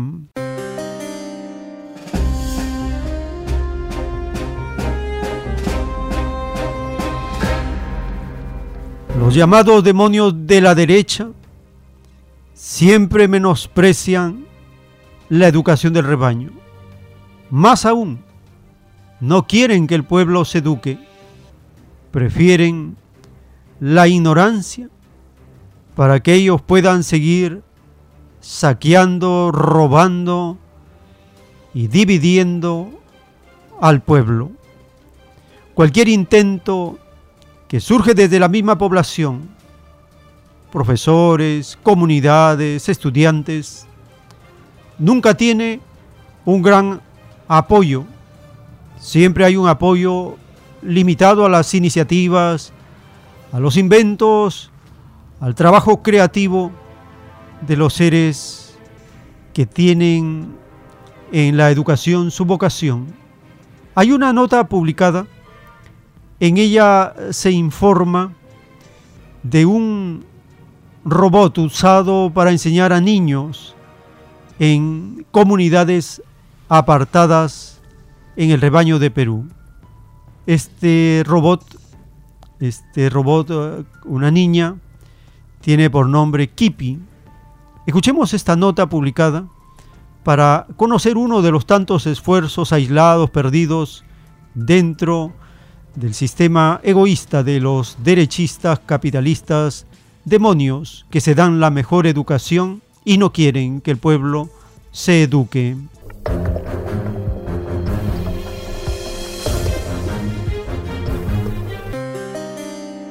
La pandemia no fue un impedimento para el profesor Walter Velázquez, quien creó a Kipi, una niña robot que permitió que las comunidades aisladas del Perú tuvieran acceso a la educación.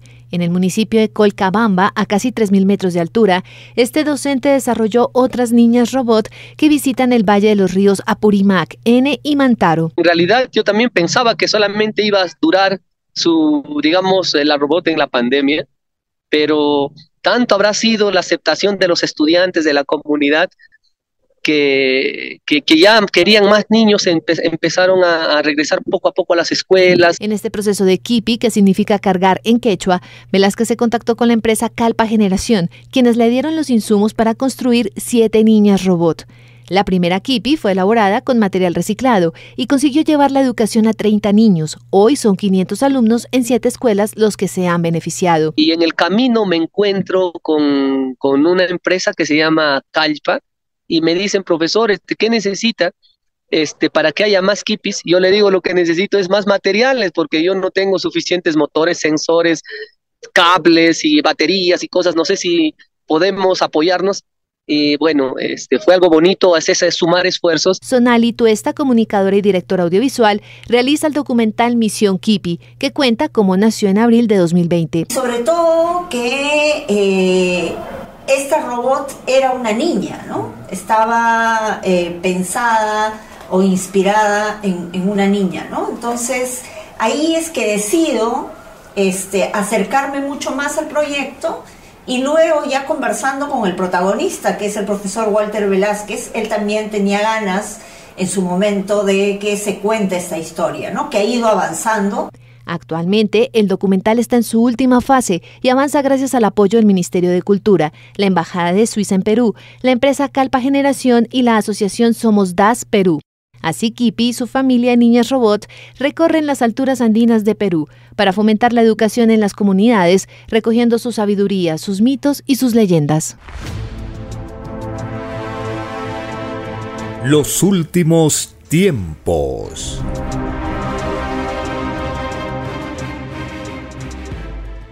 En la ciencia celeste está el origen de las cosas y cómo el Divino Padre creó todas las cosas.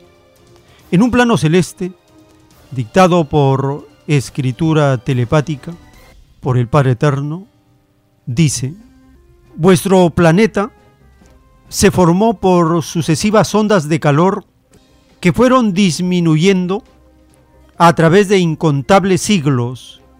Fue producto de un enfriamiento que aún continúa estáis entre dos calores, el interior de vuestro planeta y el exterior de vuestro sol. He aquí la revelación viviente. Vuestro sol es un sol que dando vida os tentó. Es el sol de los malditos faraones, de los incas, de los mayas, de la Atlántida y de infinitas civilizaciones que no conocisteis. Los malditos faraones conversaban telepáticamente con el sol, recibieron de él el conocimiento que les permitieron crear colosales obras tenían cierto grado de entendimiento mental con la materia. He aquí la única explicación de origen de los conocimientos que tuvieron civilizaciones ya idas del planeta. Lo que sabe vuestra astrología es microscópico. No conocieron el pasado de la Tierra. Para que tengáis una idea, de lo poco que saben, pensad en esto.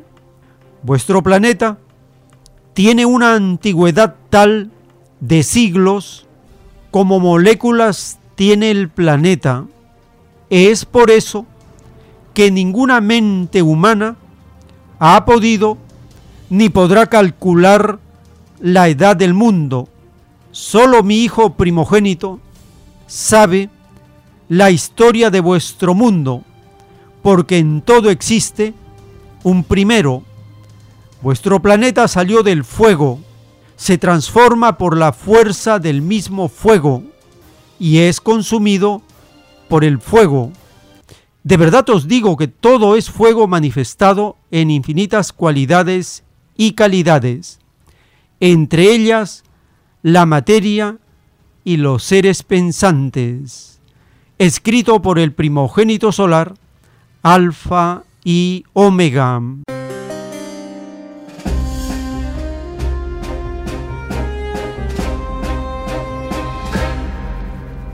La ciencia celeste del Divino Padre nos está explicando de las civilizaciones que ya pasaron por este planeta. La más antigua de los faraones también de los incas, de los mayas, de la Atlántida y de otras civilizaciones. Los incas recibieron parte del conocimiento de los que vivieron en la zona de Iquinasca y ellos vinieron del planeta amarillo. Los incas tuvieron conocimientos y dejaron un legado en su cerámica, textiles, monumentos y a partir de ello se está realizando una exposición en la ciudad de Lima. Es una muestra que explora a los incas más allá de esa imagen guerrera de imperio que se conoce. Escuchemos esta nota publicada relacionada con la civilización de los incas.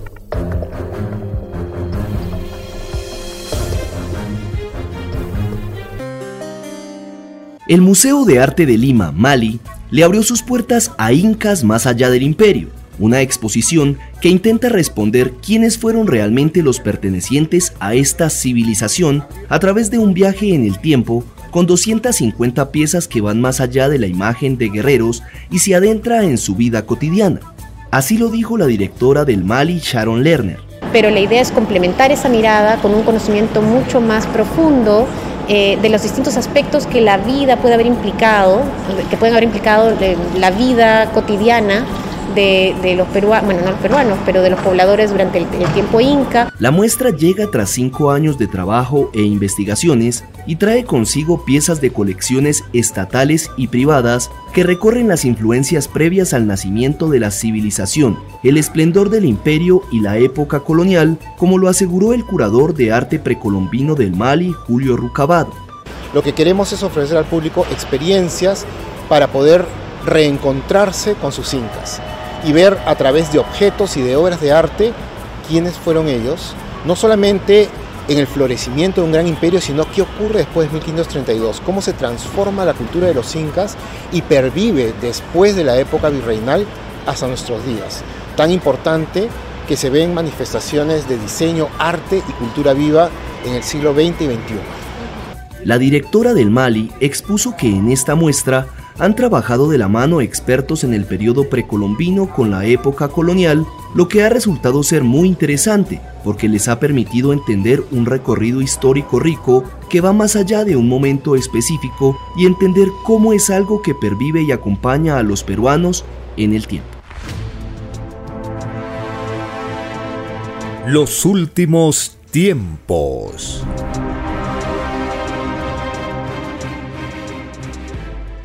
Les recordamos las actividades culturales de los sábados en Vegetalia, Girón Camaná 344 en el Cercado de Lima. Todos los sábados a partir de las 5 de la tarde los estudios de las escrituras y de la ciencia celeste. Solicite también sus materiales para la difusión y el aviso colectivo. Ya en el distrito del Lince, en Avenida César Canevaro 469, en el restaurante vegetariano Fuente Natural, de lunes a sábado a partir del mediodía puede acercarse para solicitar volantes y folletos para dar el aviso colectivo de la llegada de la divina revelación.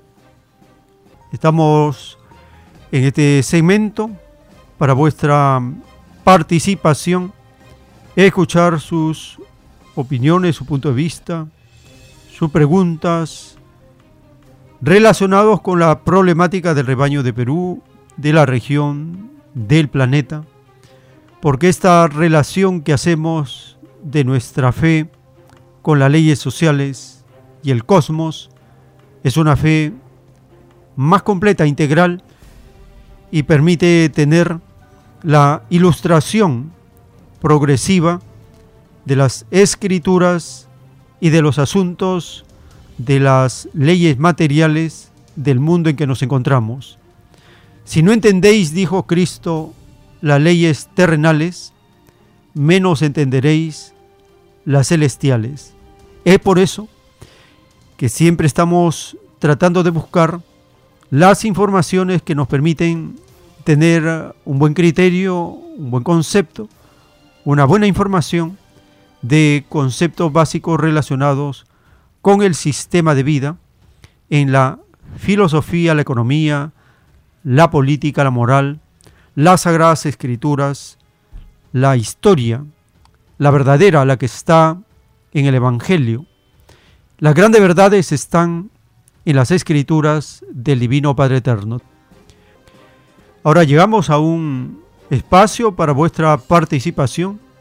Teléfonos en cabina 471 1898 681 1152. Tenemos una comunicación. Aló, su nombre, ¿de dónde se comunica? Eh, Francisco León de San Martín de Porres, hermano Joel. Adelante, hermano, lo escuchamos.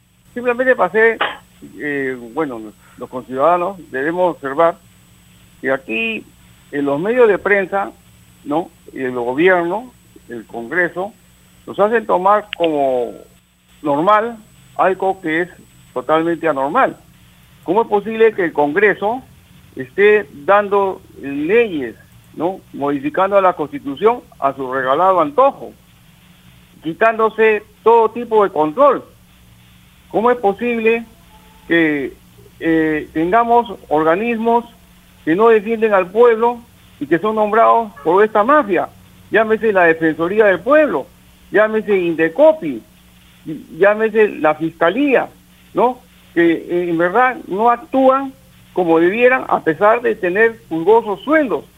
Y ahí vemos la constante impunidad, el constante robo en que incurren los funcionarios de Estado, los alcaldes, los gobernadores, mientras el pueblo padece hambre, no se les paga a los pensionistas lo mínimo para poder sobrevivir, no se les devuelve a los fonavistas sus dineros aportados y eso es normal en este país. Esta situación debe cambiar y ojalá que el día 19 de julio, pues todos, o desde ya, debemos hacer sentir nuestra voz de protesta ante este sistema injusto y perverso. Muy agradecido. Gracias hermano por su participación y en estos meses de esta gigantesca energía colectiva desencadenada en el rebaño de Perú a raíz del golpe de Estado de la mafia económica contra el pueblo, el solo hecho de anunciar una acción grande, contundente, es un poder filosófico que sale de las masas, que asusta a los demonios usurpadores. El solo hecho de la convocatoria ya los tiene derrotados y es una victoria del pueblo esta movilización y coordinación durante, en el mismo desarrollo y los efectos que de ella se derivan. Ya es una victoria de la población, porque pase lo que pase, es un adelanto más en este proceso social de liberación que vive el rebaño de Perú. Así está profetizado, así se está cumpliendo, que del rebaño peruano surge la más grande revelación de toda la tierra, y revelación significa revolución en el reino de los cielos. Estamos, por lo tanto, en el momento importante del rebaño de Perú, porque todos los demonios, como lo anuncia el Divino Padre, solitos se desenmascaran, se dividen y salen a la luz. No pueden ocultar el nivel de degradación moral al que ha llegado el Congreso, el extraño Poder Judicial, el Ejecutivo, la secta vaticana, las Fuerzas Armadas y todas las instituciones, la prensa, la CONFIEP, los poderes económicos, todos desenmascarados y agrupados en la mafia económica, política, judicial, militar, religiosa, de la prensa, que son los creadores, causantes y sostenedores de este golpe de Estado contra la población. Han hecho todo el esfuerzo por querer cambiar la realidad, pero el pueblo, en su sabiduría, se da cuenta quién es el golpista, quiénes son los golpistas, y son la mafia económica establecida por la fuerza en este rebaño. Muy bien, así estamos llegando al término de esta hora. Les estamos agradecidos por estar acompañándonos y les invitamos a seguir en la siguiente tenemos todavía más información para compartir. Por la gracia del Divino Padre Eterno, vamos a continuar.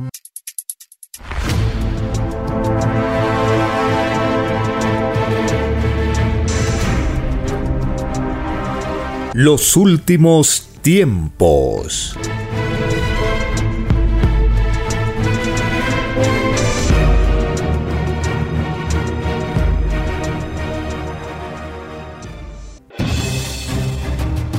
El tiempo ha llegado. Hay momentos cuando el pueblo entra en un estado de soberanía y esto ocurre cuando el creador de la vida ordena cambiarlo todo. Por mandato divino, está escrito en la doctrina Alfa y Omega que deben constituirse congresos de obreros y obreras en todas las naciones. Cristo dijo en Lucas 12, verso 32, no temáis, pequeño rebaño, porque a vuestro Padre le ha placido daros el reino. Solo una unidad común, con nueva moral, dará paz al mundo. Por orden de Dios Padre, el mundo será dirigido por los trabajadores. Ha llegado el tiempo para que el pueblo escoja su propio destino y se gobierne a sí mismo. Alegraos, humildes del mundo, vuestro yugo llega a su fin.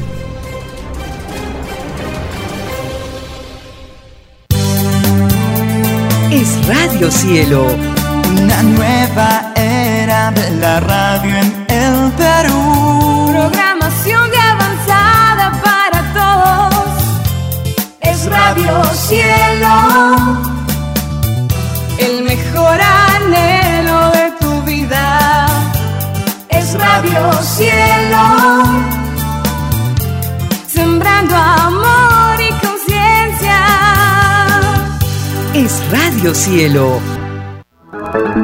Ahora, tu radio favorita, Cielo, llega a todo el mundo. Visítanos e interactúa con todos tus conductores de la variedad de programas que ofrece tu radio Cielo. Radio Cielo en la red. Ingresa a la www.radiocielo.com.pe y desde tu teléfono móvil, interactúa con nosotros. Radio Cielo, a la vanguardia de la tecnología. Tecnología. Cielo.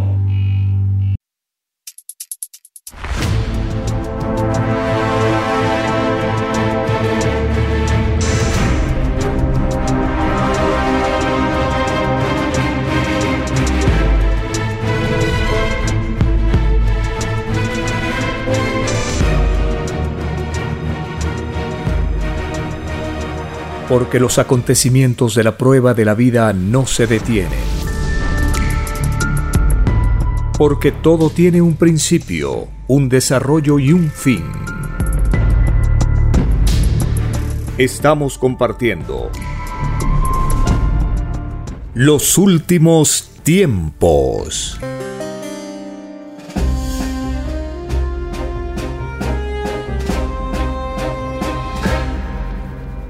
Gracias al Divino Padre Eterno que con su sabiduría, sus escrituras, nos enseña a diferenciar lo justo de lo injusto, la verdad de la falsedad, el bien del mal, porque estando en prueba de vida, caer en la confusión es fácil, es una prueba.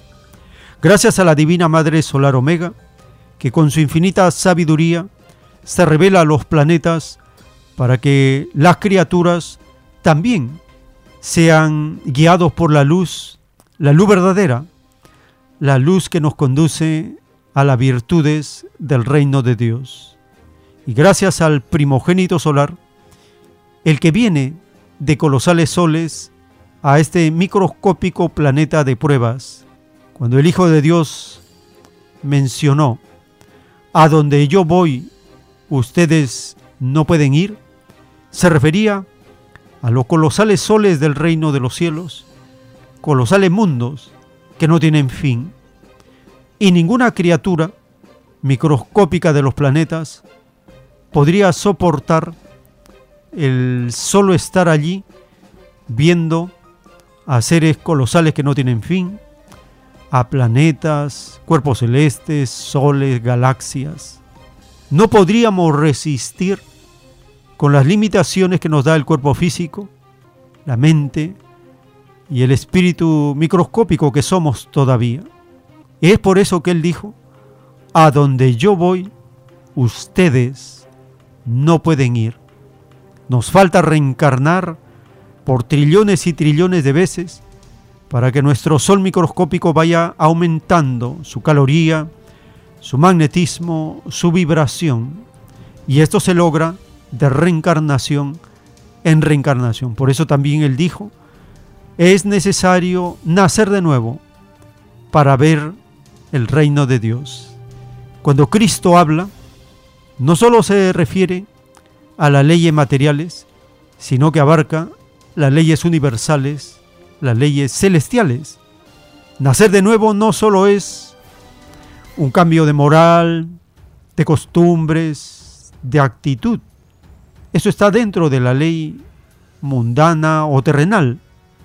Con ese nacimiento jamás se llegaría al reino de los cielos, porque tarde o temprano el cuerpo físico va a morir, va a dejar de tener la alianza con el espíritu que le mantiene con vida, tarde o temprano. Tenemos que partir de la tierra. Entonces no se refiere a ese nacer de nuevo para ver el reino de los cielos, se refiere al nacer del Espíritu, de vida en vida, de cuerpo en cuerpo, de mundo en mundo. Esta gran revelación la vamos comprendiendo cuando leemos los rollos telepáticos o escuchamos los títulos de los planos celestes. El autor de la escritura telepática, él nos habla de los pedidos de la vida y estos pedidos son sensación por sensación. Pedir la fuerza como experiencia, conocimiento, sensación, es propio de ciertos espíritus y de ciertas épocas en el planeta. Ese pedido de la fuerza ya cumplió su tiempo, ya no estamos en esa ley, en esa alianza. Existe la fuerza, sí, pero eso significa violación al acuerdo, al pacto, a la alianza realizada y la promesa hecha al divino creador. Escuchemos al autor de la escritura telepática hablarnos de este juicio y cómo es que la fuerza y los militares van a ser juzgados también por haberse dejado influenciar por la fuerza.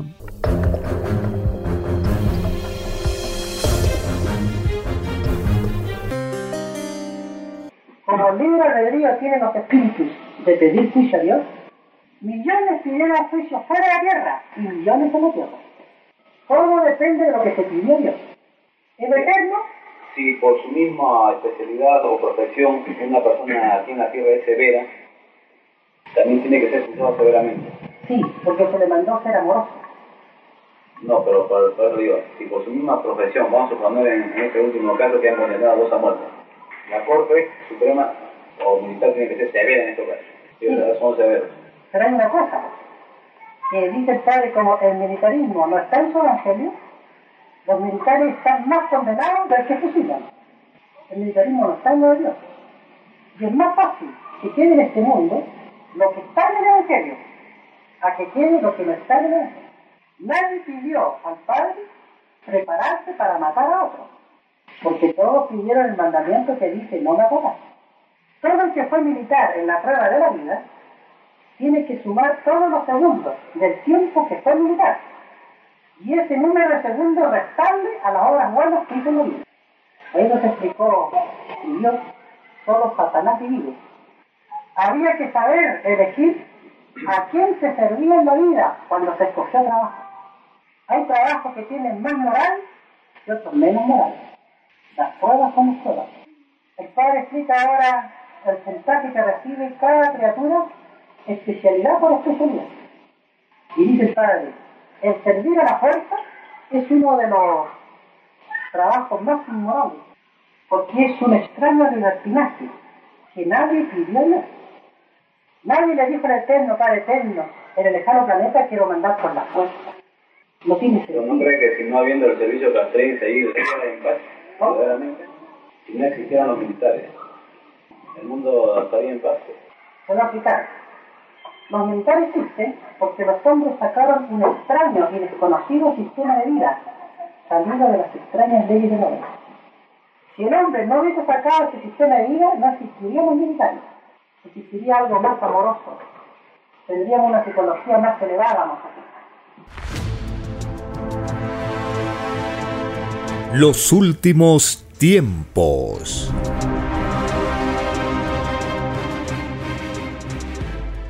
En la doctrina del Cordero de Dios está la traducción de las sagradas escrituras. En un plano celeste está escrito, sí, Hijo Divino, así es. Los malditos culpables de esta desdicha de mis inocentes hijos son los creadores del materialismo, son los que poseen lo que es del César, lo mundano, la ceguera, la explotación, el desprecio al divino autor de todas las cosas. Más es más fácil que entre un divino camello por el ojo de una aguja que uno de estos demonios en el reino de los cielos. Sí, Hijo Divino. Así es, y así será por los siglos de los siglos. Esto significa que los autores o creadores de la riqueza maldecidos serán, pues aún llevando este imperfecto sistema de vida, siempre se viola mi divino mandamiento, pues los explotadores viven del trabajo ajeno. Mi divina ley es que el trabajo es para todos sin excepción alguna, sí, Hijo Divino. Así es, y así será por los siglos de los siglos. El divino juicio final es para todo violador de mi divina palabra. No es para los humildes, no es para mis hijos explotados, no es para los obreritos del Señor, no es para los que sufren en silencio la injusticia de los hombres. Mi divino juicio final es para los orgullosos, para los soberbios, para los malditos políticos que enseñan a odiarse a mis hijos, que inventan filosofías de maldito interés material, de los malditos falsos profetas del Señor, de los que fabrican las malditas armas, de los que forman malditas alianzas cuidando mezquinos intereses por dominar sobre el resto de mis hijos. Escrito por el primogénito solar, Alfa y Omega.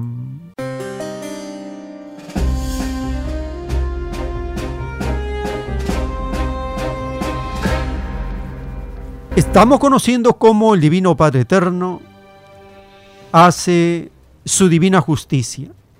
Es para los soberbios, los orgullosos, los que se dejan dominar por la posesión, para los llamados grandes y poderosos. Con ellos empieza.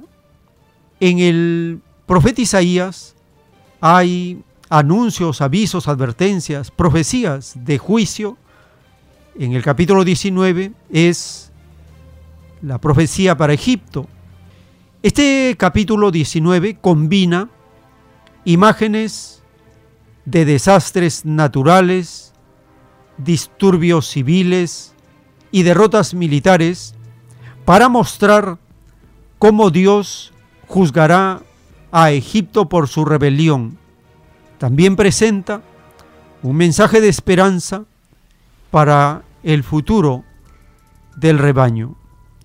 El profeta Isaías profetiza que Dios enviará juicio sobre Egipto en varias formas.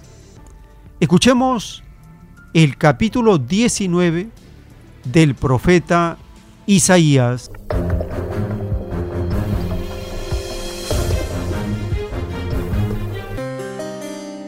Capítulo 19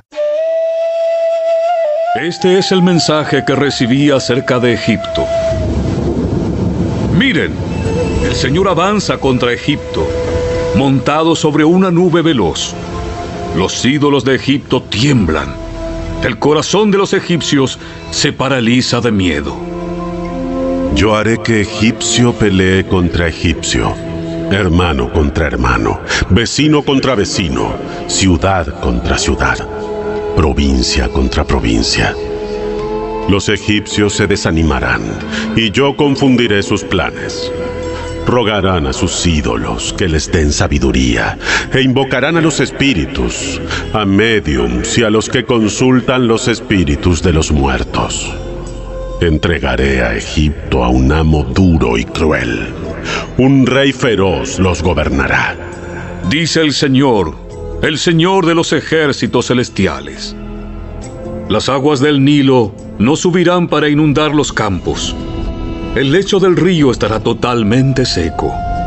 Los canales del Nilo se secarán. Y los arroyos de Egipto apestarán por la podredumbre de las cañas y los juncos. Toda la vegetación en las orillas del río y todos los sembrados en sus riberas se secarán y se los llevará el viento. Los pescadores se lamentarán porque no tienen trabajo se quejarán los que lanzan sus anzuelos al Nilo, y los que usan redes se desanimarán. No habrá lino para los cosechadores, ni hilo para los tejedores. Estarán desesperados, y todos los obreros tendrán el corazón angustiado. ¡Qué necios son los funcionarios de Zoán! El mejor consejo que pueden dar al rey de Egipto es absurdo y equivocado. ¿Seguirán jactándose de su sabiduría delante del faraón? ¿Se atreverán a presumir acerca de sus sabios antepasados? ¿Dónde están tus sabios consejeros, faraón? Que ellos te digan lo que Dios tiene planeado, lo que el Señor de los ejércitos celestiales le hará a Egipto. Los funcionarios de Soán son unos necios y los funcionarios de Memphis son engañados. Los líderes del pueblo hicieron descarriar a Egipto. El Señor envió sobre ellos un espíritu de necedad para que todas sus sugerencias sean equivocadas. Ellos hacen que Egipto se tambalee como un borracho en su vómito. No hay nada que Egipto pueda hacer. Todos son débiles. La cabeza y la cola. La noble rama de palma y el humilde junco. En aquel día, los egipcios serán tan débiles como las mujeres. Se encogerán de miedo bajo el puño levantado del Señor de los ejércitos celestiales. Tan solo pronunciar el nombre de Israel los atemorizará, porque el Señor de los ejércitos celestiales ha trazado planes en contra de ellos. En aquel día, cinco de las ciudades de Egipto seguirán al Señor de los ejércitos celestiales y hasta comenzarán a hablar hebreo, la lengua de Canaán. Una de esas ciudades será la Heliópolis, la ciudad del sol. En aquel día habrá un altar al Señor en el corazón de Egipto y habrá un monumento al Señor en su frontera. Este servirá de señal y de testimonio de que se adora al Señor de los ejércitos celestiales en la tierra de Egipto. Cuando el pueblo clame al Señor por ayuda contra quienes lo oprimen, Él enviará un Salvador que los rescatará.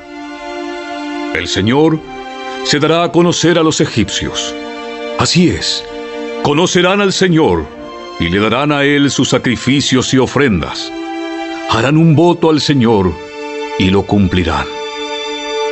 El Señor herirá a Egipto y después los sanará porque los egipcios se volverán al Señor y Él escuchará sus súplicas y los sanará.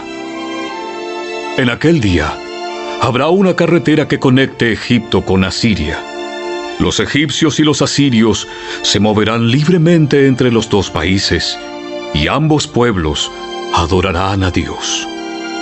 En aquel día, Israel será el tercero, junto con Egipto y Asiria, una bendición en medio de la tierra. Pues el Señor de los ejércitos celestiales dirá, Bendito sea Egipto, mi pueblo, bendita sea Asiria, la tierra que yo hice, bendito sea Israel, mi posesión más preciada.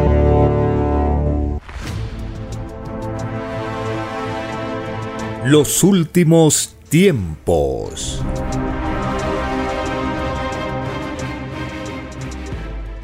En un rollo telepático dictado por el Padre Eterno, está escrito, en la prueba de vida de la tierra, cada criatura debió de haberse cuidado de las ideas que a cada instante generaba porque la más microscópica influencia de mal se va dentro de la idea.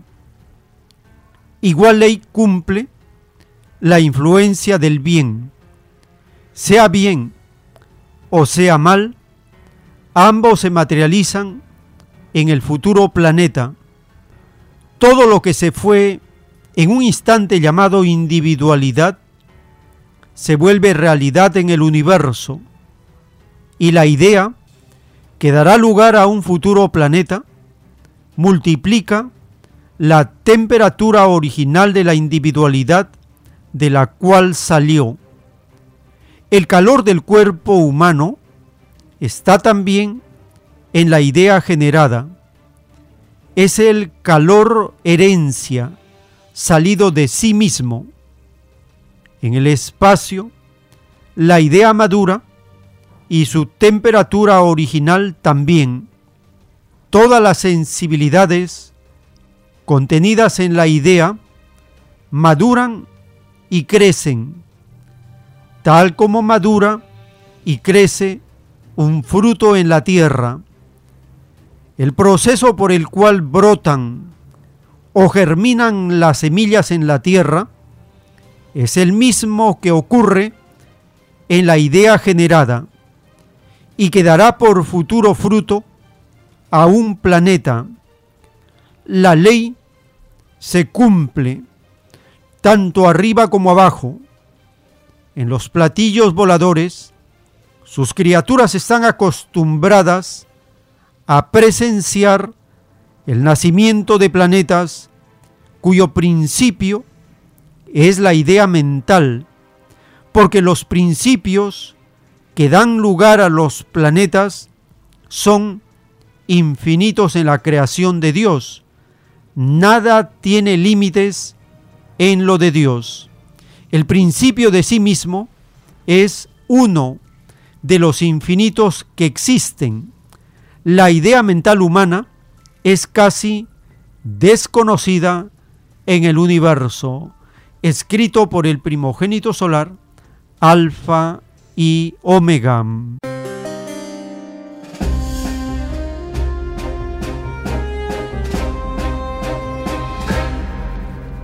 La explicación de la ciencia celeste, revelada por el Divino Padre Eterno para comprender cómo crecen, maduran, se desarrollan las ideas y la compara con el mismo proceso por el cual brotan o germinan las semillas de la tierra. Cuando las experiencias en los hogares de cultivar una planta, una flor, un alimento, y se extiende la llamada agricultura urbana, barrial. Hay muchas recomendaciones para poder tener, por ejemplo, un biohuerto en la casa. Son recomendaciones que la Universidad Agraria en la ciudad de Lima comparte. En el canal de Andina Noticias, allí está este documento de cómo aprender a tener un biohuerto en casa.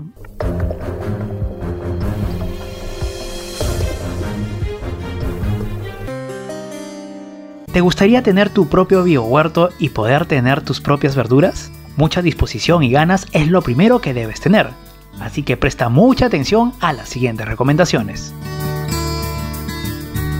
Lo primero es semilla, lámpara de mano, una regadera. Los recipientes donde vamos a hacer la siembra deben tener orificios para que haya un buen drenaje del exceso de humedad. La tierra de chacra sola a veces puede ser contaminada y necesitamos mejorarla con una fuente de abono orgánico. Conseguir semillas puede ser de dos fuentes. Una puede ser recolectándola de algunos frutos maduros que podemos encontrar en el mercado o si no, pueden venir al huerto de la Molina y conseguir estas semillas listas para el biohuerto. La tierra para los almácigos tiene que ser muy liviana. Entonces se hace un huequito una en cada celda y en cada una vamos a poner una o dos semillitas. Luego de eso será necesario darle un buen baño hasta que veamos que todo el material se vea súper, súper negrito. De marzo a octubre en Lima podemos sembrar casi todas las hortalizas, a excepción de las que les gusta el calor, como el pepinillo. En esta ocasión podríamos poner, por ejemplo, lechugas de hoja que salen en 50 días, ¿no? También pueden, pueden tener espinaca, la mayoría de hortalizas de hoja. También el brócoli, la coliflor, son verduras que crecen bien. Esta planta va a estar aquí hasta más o menos 20 a 30 días.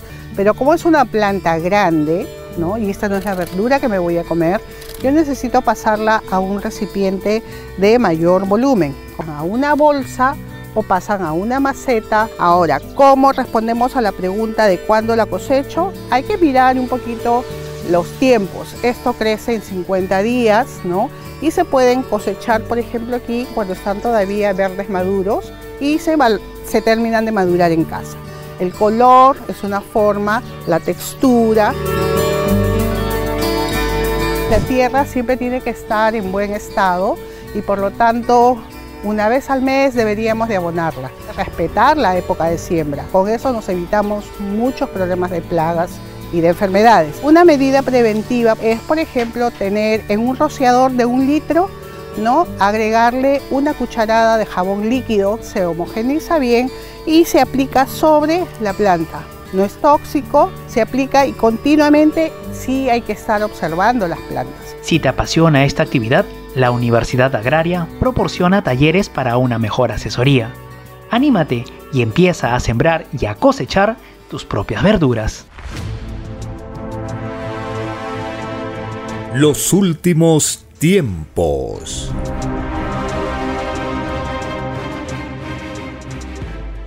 En la doctrina del juicio final, en el libro Lo que vendrá, están los títulos de los rollos telepáticos dictados por el Padre Eterno.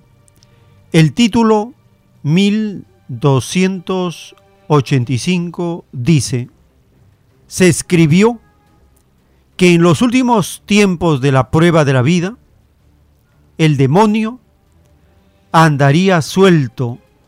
El demonio es la misma inmoralidad salida del extraño mundo del oro, el extraño libertinaje de los seres fue haciéndose cada vez más liberal. El extraño libertinaje de cada uno es infinitamente juzgado porque hasta los hábitos, costumbres, pidieron el divino juicio final. El demonio tomó la forma de extraño sistema de vida en la prueba de la vida humana. El no haber luchado al principio contra este extraño sistema de vida hizo que la humanidad conociera el sufrimiento de parte de los mismos hombres. Satanás les dio una forma de vida a condición de que vivieran divididos, porque así el demonio se aseguraba el privilegio y la supremacía, escrito por el primogénito solar, Alfa y Omega.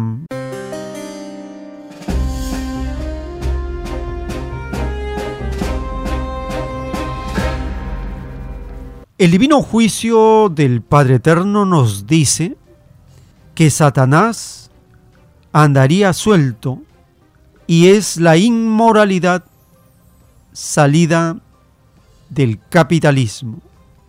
Este extraño sistema de vida establece condiciones.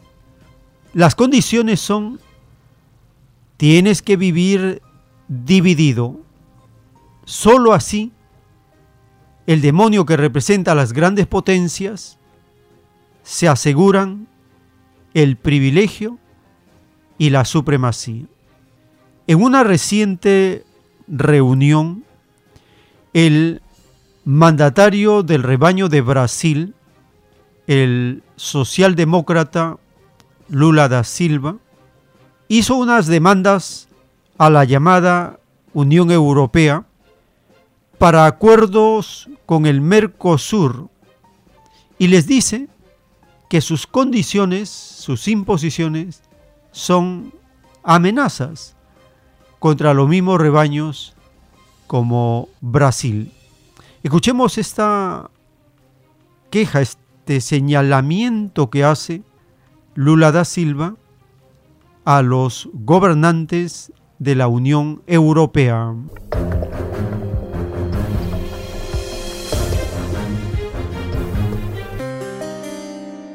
Hace pocas semanas, la presidenta de la Comisión Europea, Ursula von der Leyen, y el presidente de Brasil, Luis Ignacio Lula da Silva, afirmaron que estaría cerrado antes de fin de este año el acuerdo de libre comercio entre el Mercosur y Europa, pero alcanzar el esperado pacto no parece tan fácil. Esto porque la propuesta de la Unión Europea incluye puntos que prevén sanciones a los países que no cumplan los acuerdos climáticos de París de 2015. Brasil, uno de los socios más importantes del pacto, ve esta cláusula como una amenaza en su contra. Los acuerdos comerciales deben ser justos. Me muero por llegar a un acuerdo con la Unión Europea, pero no es posible. La carta adicional hecha por la Unión Europea no nos permite llegar a un acuerdo.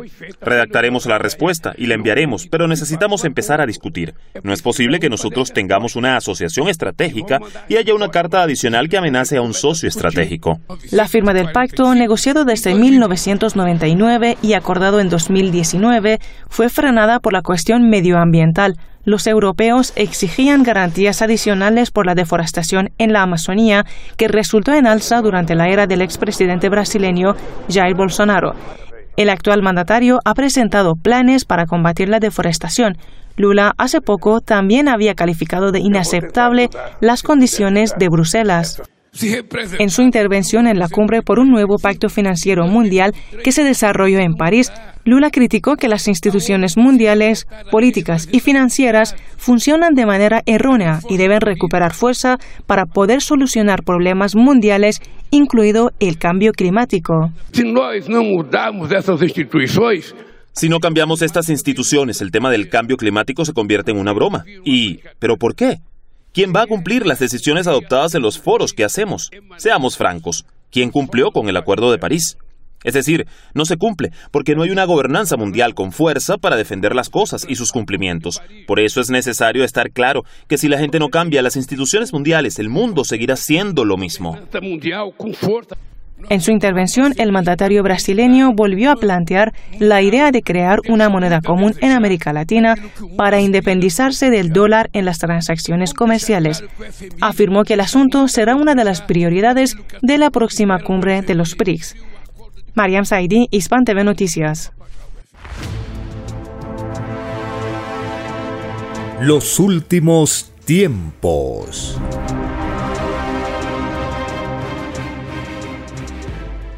En la doctrina del juicio universal de Dios para este mundo, en el libro Lo que vendrá, están los títulos de los rollos telepáticos de la ciencia celeste, dictados por el Padre Eterno. El título 1333.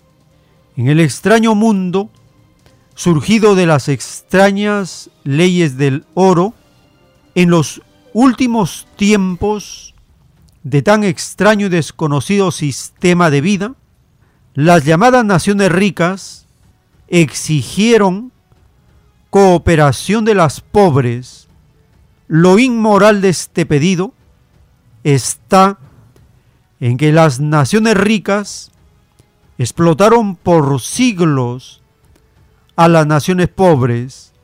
Esta extraña hipocresía de los últimos tiempos la pagan los hipócritas desde el mismo instante en que principiaron a pedir cooperación a quienes empobrecieron les corresponde un puntaje de tinieblas segundo por segundo.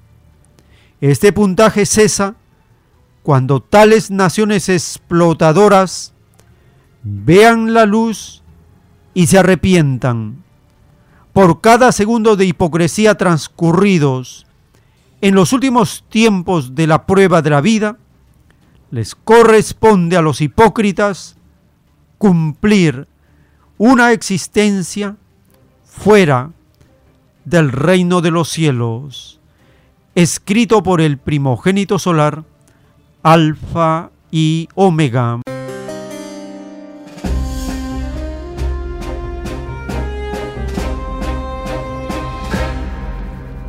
En los últimos tiempos, dice el Divino Padre Eterno, que las llamadas naciones ricas exigieron cooperación de las pobres. Francia, una de las cabezas de la bestia apocalíptica, convocó en estos días a los llamados líderes de las naciones para que se reúnan en París y aborden la crisis apocalíptica Pero estos hipócritas jamás reconocen que son ellos los creadores de la crisis, que son ellos los saqueadores. El Padre Eterno les llama la gran hipocresía de los últimos tiempos de las naciones explotadoras. Y su puntaje de tinieblas cesará cuando vean la luz y se arrepientan. Esos hipócritas de las grandes potencias convocan a naciones de África, de América Latina, del Medio Oriente, para hablar de la crisis apocalíptica, cómo se la va a abordar. Escuchemos esta nota publicada de esta extraña reunión. En ellas, el mandatario de Cuba estaba sentado junto al mandatario de Francia, Macron, y el mandatario de Cuba le señaló que ellos son culpables del saqueo y las imposiciones que hacen las grandes potencias a las naciones del tercer mundo.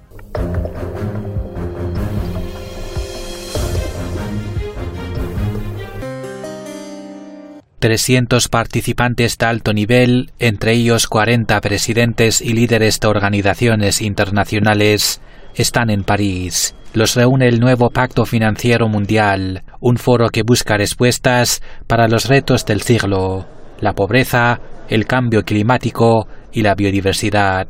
El evento está convocado por el presidente francés Emmanuel Macron.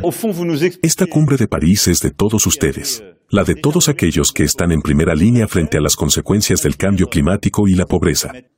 El encuentro llega mientras el 93% de los países más vulnerables a las catástrofes relacionadas al clima están endeudados o cerca de estarlo y no pueden invertir en servicios públicos o en la lucha contra el cambio climático.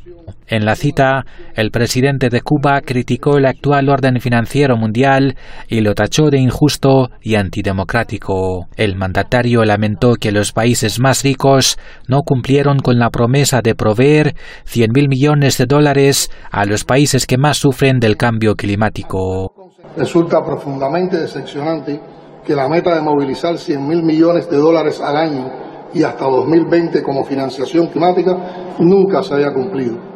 Si sumamos a ello la acumulación de los incumplimientos y el impacto de la inflación, esta meta, que nunca estuvo basada realmente en las necesidades y prioridades de los países en desarrollo ni en la ciencia, es considerablemente mayor. A su vez, el presidente colombiano Gustavo Petro propuso un plan Marshall a igual nivel para todo el planeta que pueda financiarse en parte con una tasa a las transacciones financieras, pero también con emisiones especiales de deuda destinadas a inversiones climáticas. Ingresos adicionales que tendrían que salir como una taxación a las transacciones financieras mundiales la Q de Tobin, le llaman en teoría los economistas, pero aplicado y destinado a financiar las acciones mundiales para superar la crisis climática y una reducción de la deuda pública. Por su parte, el presidente brasileño Luis Ignacio Lula da Silva, que participó en un evento al margen del foro, exigió a los países industrializados comprometerse más con el planeta. No han sido África o América Latina los que han contaminado el planeta en los últimos 200 años, han sido los que hicieron la revolución industrial, y por eso tienen que pagar esa deuda histórica con el planeta Tierra.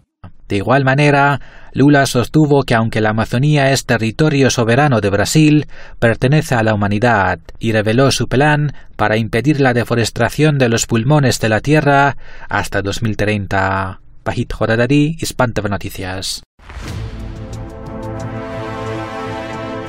Los últimos tiempos.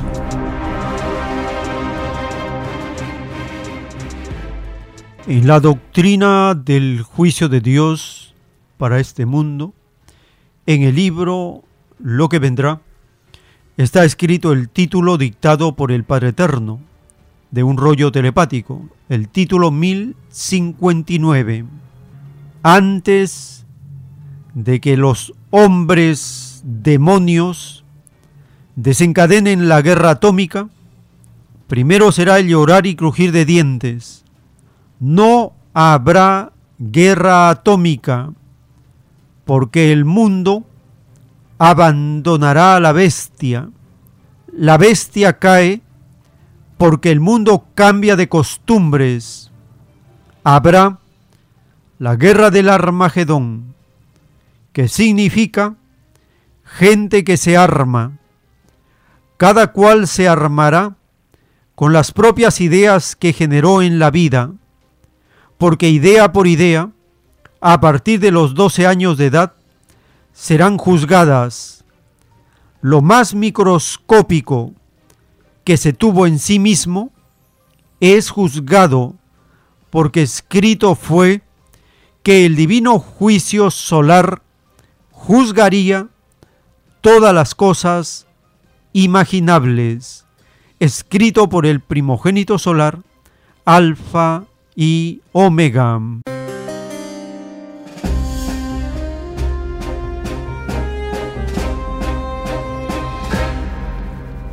El divino creador nos dice que no va a permitir guerra atómica, pero sí nos avisa que los hombres demonios van a intentar desencadenar la guerra atómica. El capitalismo cae porque el mundo cambia de costumbres. La OTAN, dirigida por Estados Unidos, está en una guerra contra Rusia. Rusia advierte que el despliegue de la OTAN dirigido por Estados Unidos en Ucrania puede ser un error histórico porque está la tentativa de suministrar aviones con potencial para incluir ojivas atómicas. Escuchemos la advertencia que hace Rusia a la temeridad de la bestia apocalíptica, Estados Unidos y sus europeones de la OTAN.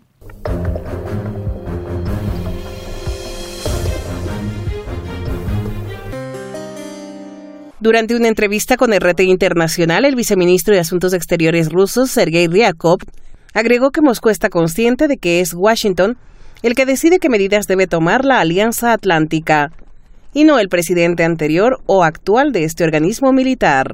Si lo hacen será un enorme error histórico. Por lo tanto, advertimos enérgicamente a Estados Unidos, que controla a la OTAN, contra nuevos fracasos, contra nuevos errores que podrían tener consecuencias peligrosas.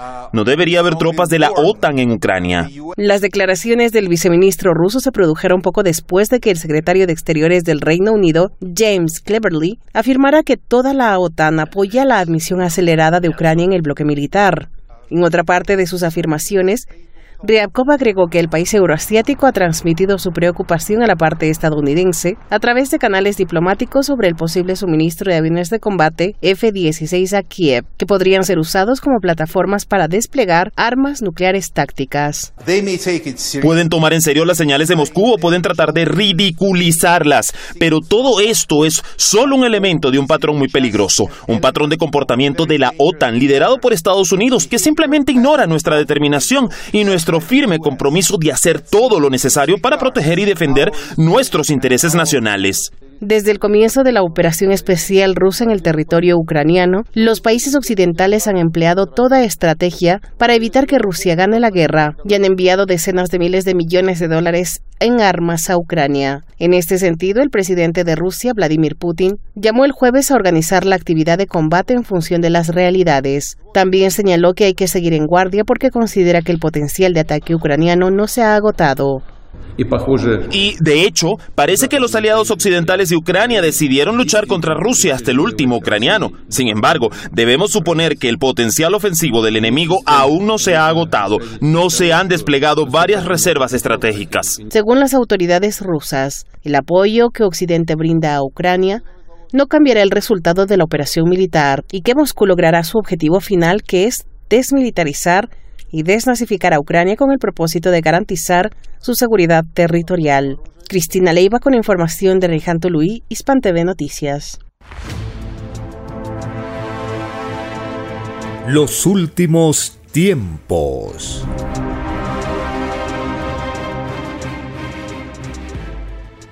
En la doctrina del Cordero de Dios está escrito el retorno del Hijo de Dios, que muchas veces o casi todas las veces sorprenden a las criaturas planetarias, las encuentran dormidas.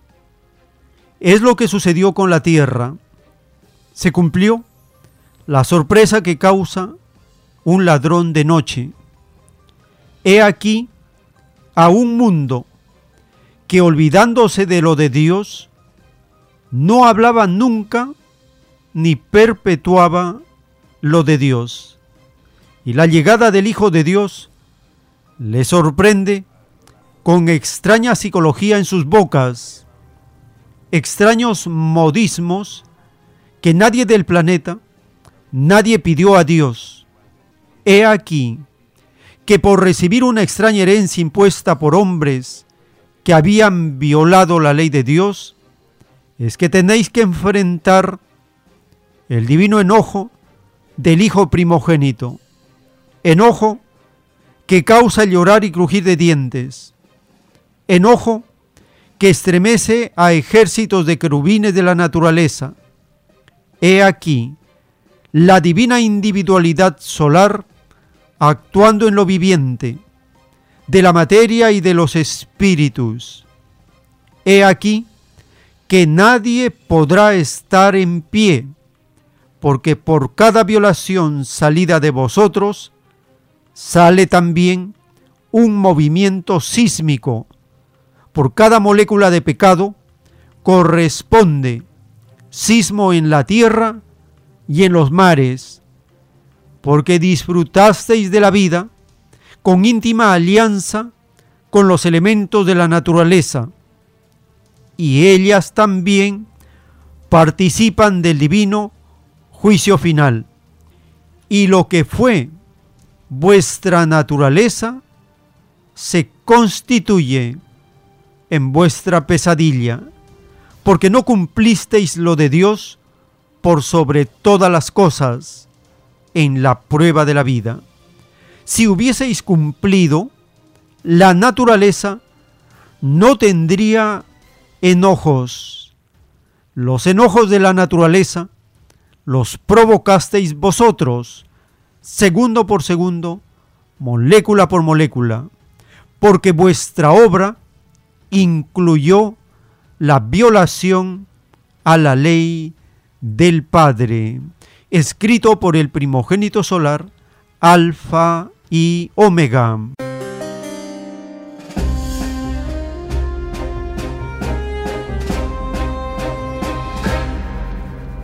El enojo de los elementos de la naturaleza ya lo estamos conociendo cada vez más y más.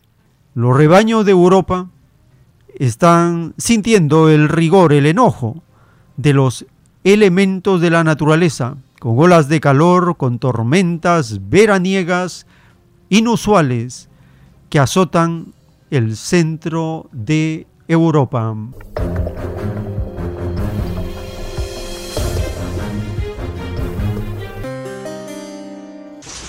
Las tormentas de verano siguen azotando sin piedad el centro de Europa.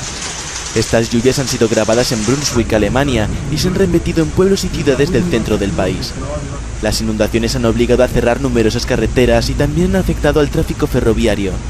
Entre las líneas que han tenido que cerrar debido a los daños causados por la tormenta se encuentran la que une Hamburgo y Berlín, y la Oficina Federal de Protección Civil y Asistencia en Casos de Catástrofe emitió el nivel más alto de alerta por tormenta. Suiza también se está lamiendo las heridas de las fuertes tormentas que cayeron el jueves por la tarde y que provocaron decenas de llamadas a los bomberos por incidentes. Picos de viento de hasta 135 km por hora derribaron árboles y causaron daños en tejados y mobiliario urbano. La tormenta nocturna también dejó huellas de su brutal paso en Austria, donde se produjeron varios deslizamientos de tierra. En el estado de Carintia cayeron granizos de hasta 8 centímetros de diámetro que afectaron gravemente a los cultivos. Los últimos tiempos.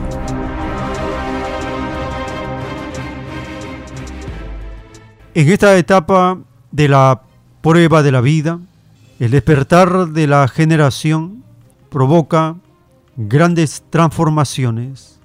Una nueva moral se extiende por la tierra.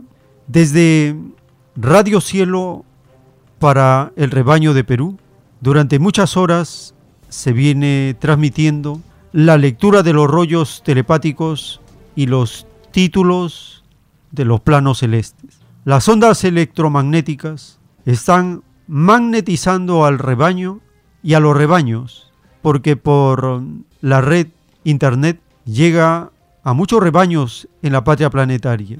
Y no solo se queda en el planeta. Hemos aprendido por la revelación que las ideas viajan por el espacio y recorren distancias siderales. Lo mismo está sucediendo porque desde Radio Cielo para el planeta y el universo se sienten las vibraciones de una luz que parpadea constantemente y está siendo visible por los seres de arriba y sintiéndola por los seres de abajo. La magnetización que está ocurriendo desde el rebaño de Perú es algo poderoso. Empieza de lo pequeño y va irradiando a todos los confines de la tierra. Esas son las señales de los últimos tiempos de la prueba de la vida y en la medida que se comprenda cada vez más y más, vamos a sentir un impacto tal que nos estamos acostumbrando a seguir con apasionamiento la lectura de los rollos telepáticos del Cordero de Dios y los títulos, porque cada vez que los escuchamos, segundo por segundo, vamos ganando puntos de luz y a la vez nuestro espíritu se va alimentando del conocimiento de Dios. Porque ¿cuál es el alimento del espíritu? El conocimiento. Si nos alimentamos de conocimiento mundano, nuestras vibraciones son muy bajas. Pero si escuchamos, estudiamos y leemos el conocimiento de Dios, nuestra vibración es muy elevada. Por algo se dice, por el fruto se conoce el árbol. Esto significa que según sea el brillo del aurea que cada cual tiene cuando lee las Sagradas Escrituras, Así somos observados desde lo alto como pequeñas chispitas o seres que van brillando, su brillo aumenta y se disminuye según lo que vayamos pensando y según las sensaciones vividas en el momento en que nosotros estamos respirando, actuando, sintiendo y viviendo. Estamos entonces en una etapa muy importante y muy intensa de la prueba de la vida y si a esto se suma las movilizaciones del rebaño de Perú, entonces se va formando una gigantesca energía colectiva que no va a ser impedida, debilitada, bloqueada y menos derrotada. Ya es un triunfo el hecho que la población se movilice, se mueva, delibere, hable, se autoconvoque, esté en constante reflexión esté compartiendo una gran cantidad de informaciones y verificando. Esto es verdadero, esto es falso. Esto ayuda a la unidad, esto divide. Esto perjudica la transformación social. Todo está siendo evaluado, verificado. Estamos en una etapa muy importante porque la doctrina del Cordero de Dios, sin que nos demos cuenta, está magnetizando al rebaño de Perú de una forma tal que ahora muchos ya están sintiendo los efectos, los resultados y las consecuencias. Y es el fortalecimiento de una nueva filosofía que surge desde lo más profundo de los pueblos del rebaño de Perú e irradian hacia los demás rebaños. Es la parte de la expansión de una nueva doctrina que Dios envía a la tierra. Han pasado décadas y décadas y ahora se va sintiendo su presencia cada vez más y más. Les agradecemos por habernos acompañado en esta jornada informativa. Les recordamos que pueden escuchar en diferido estos episodios por las plataformas de podcast. En todas ellas escriben los últimos tiempos Alfa y Omega.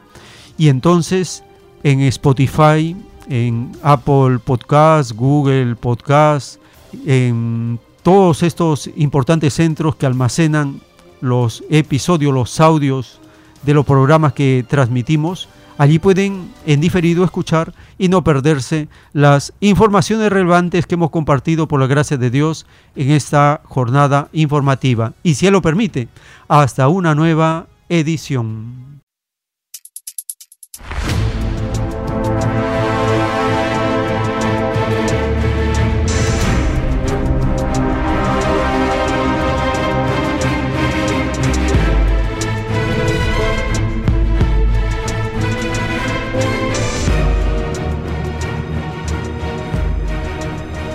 Porque la vida en desarrollo no se detiene en ningún instante.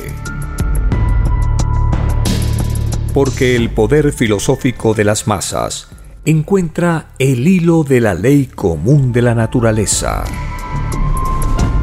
La igualdad triunfa en la prueba de la vida. Por el principio de un nuevo amanecer en la historia humana, hemos presentado Los últimos tiempos. Para ver el reino de Dios, para vivir el nuevo estado de cosas del nuevo mundo.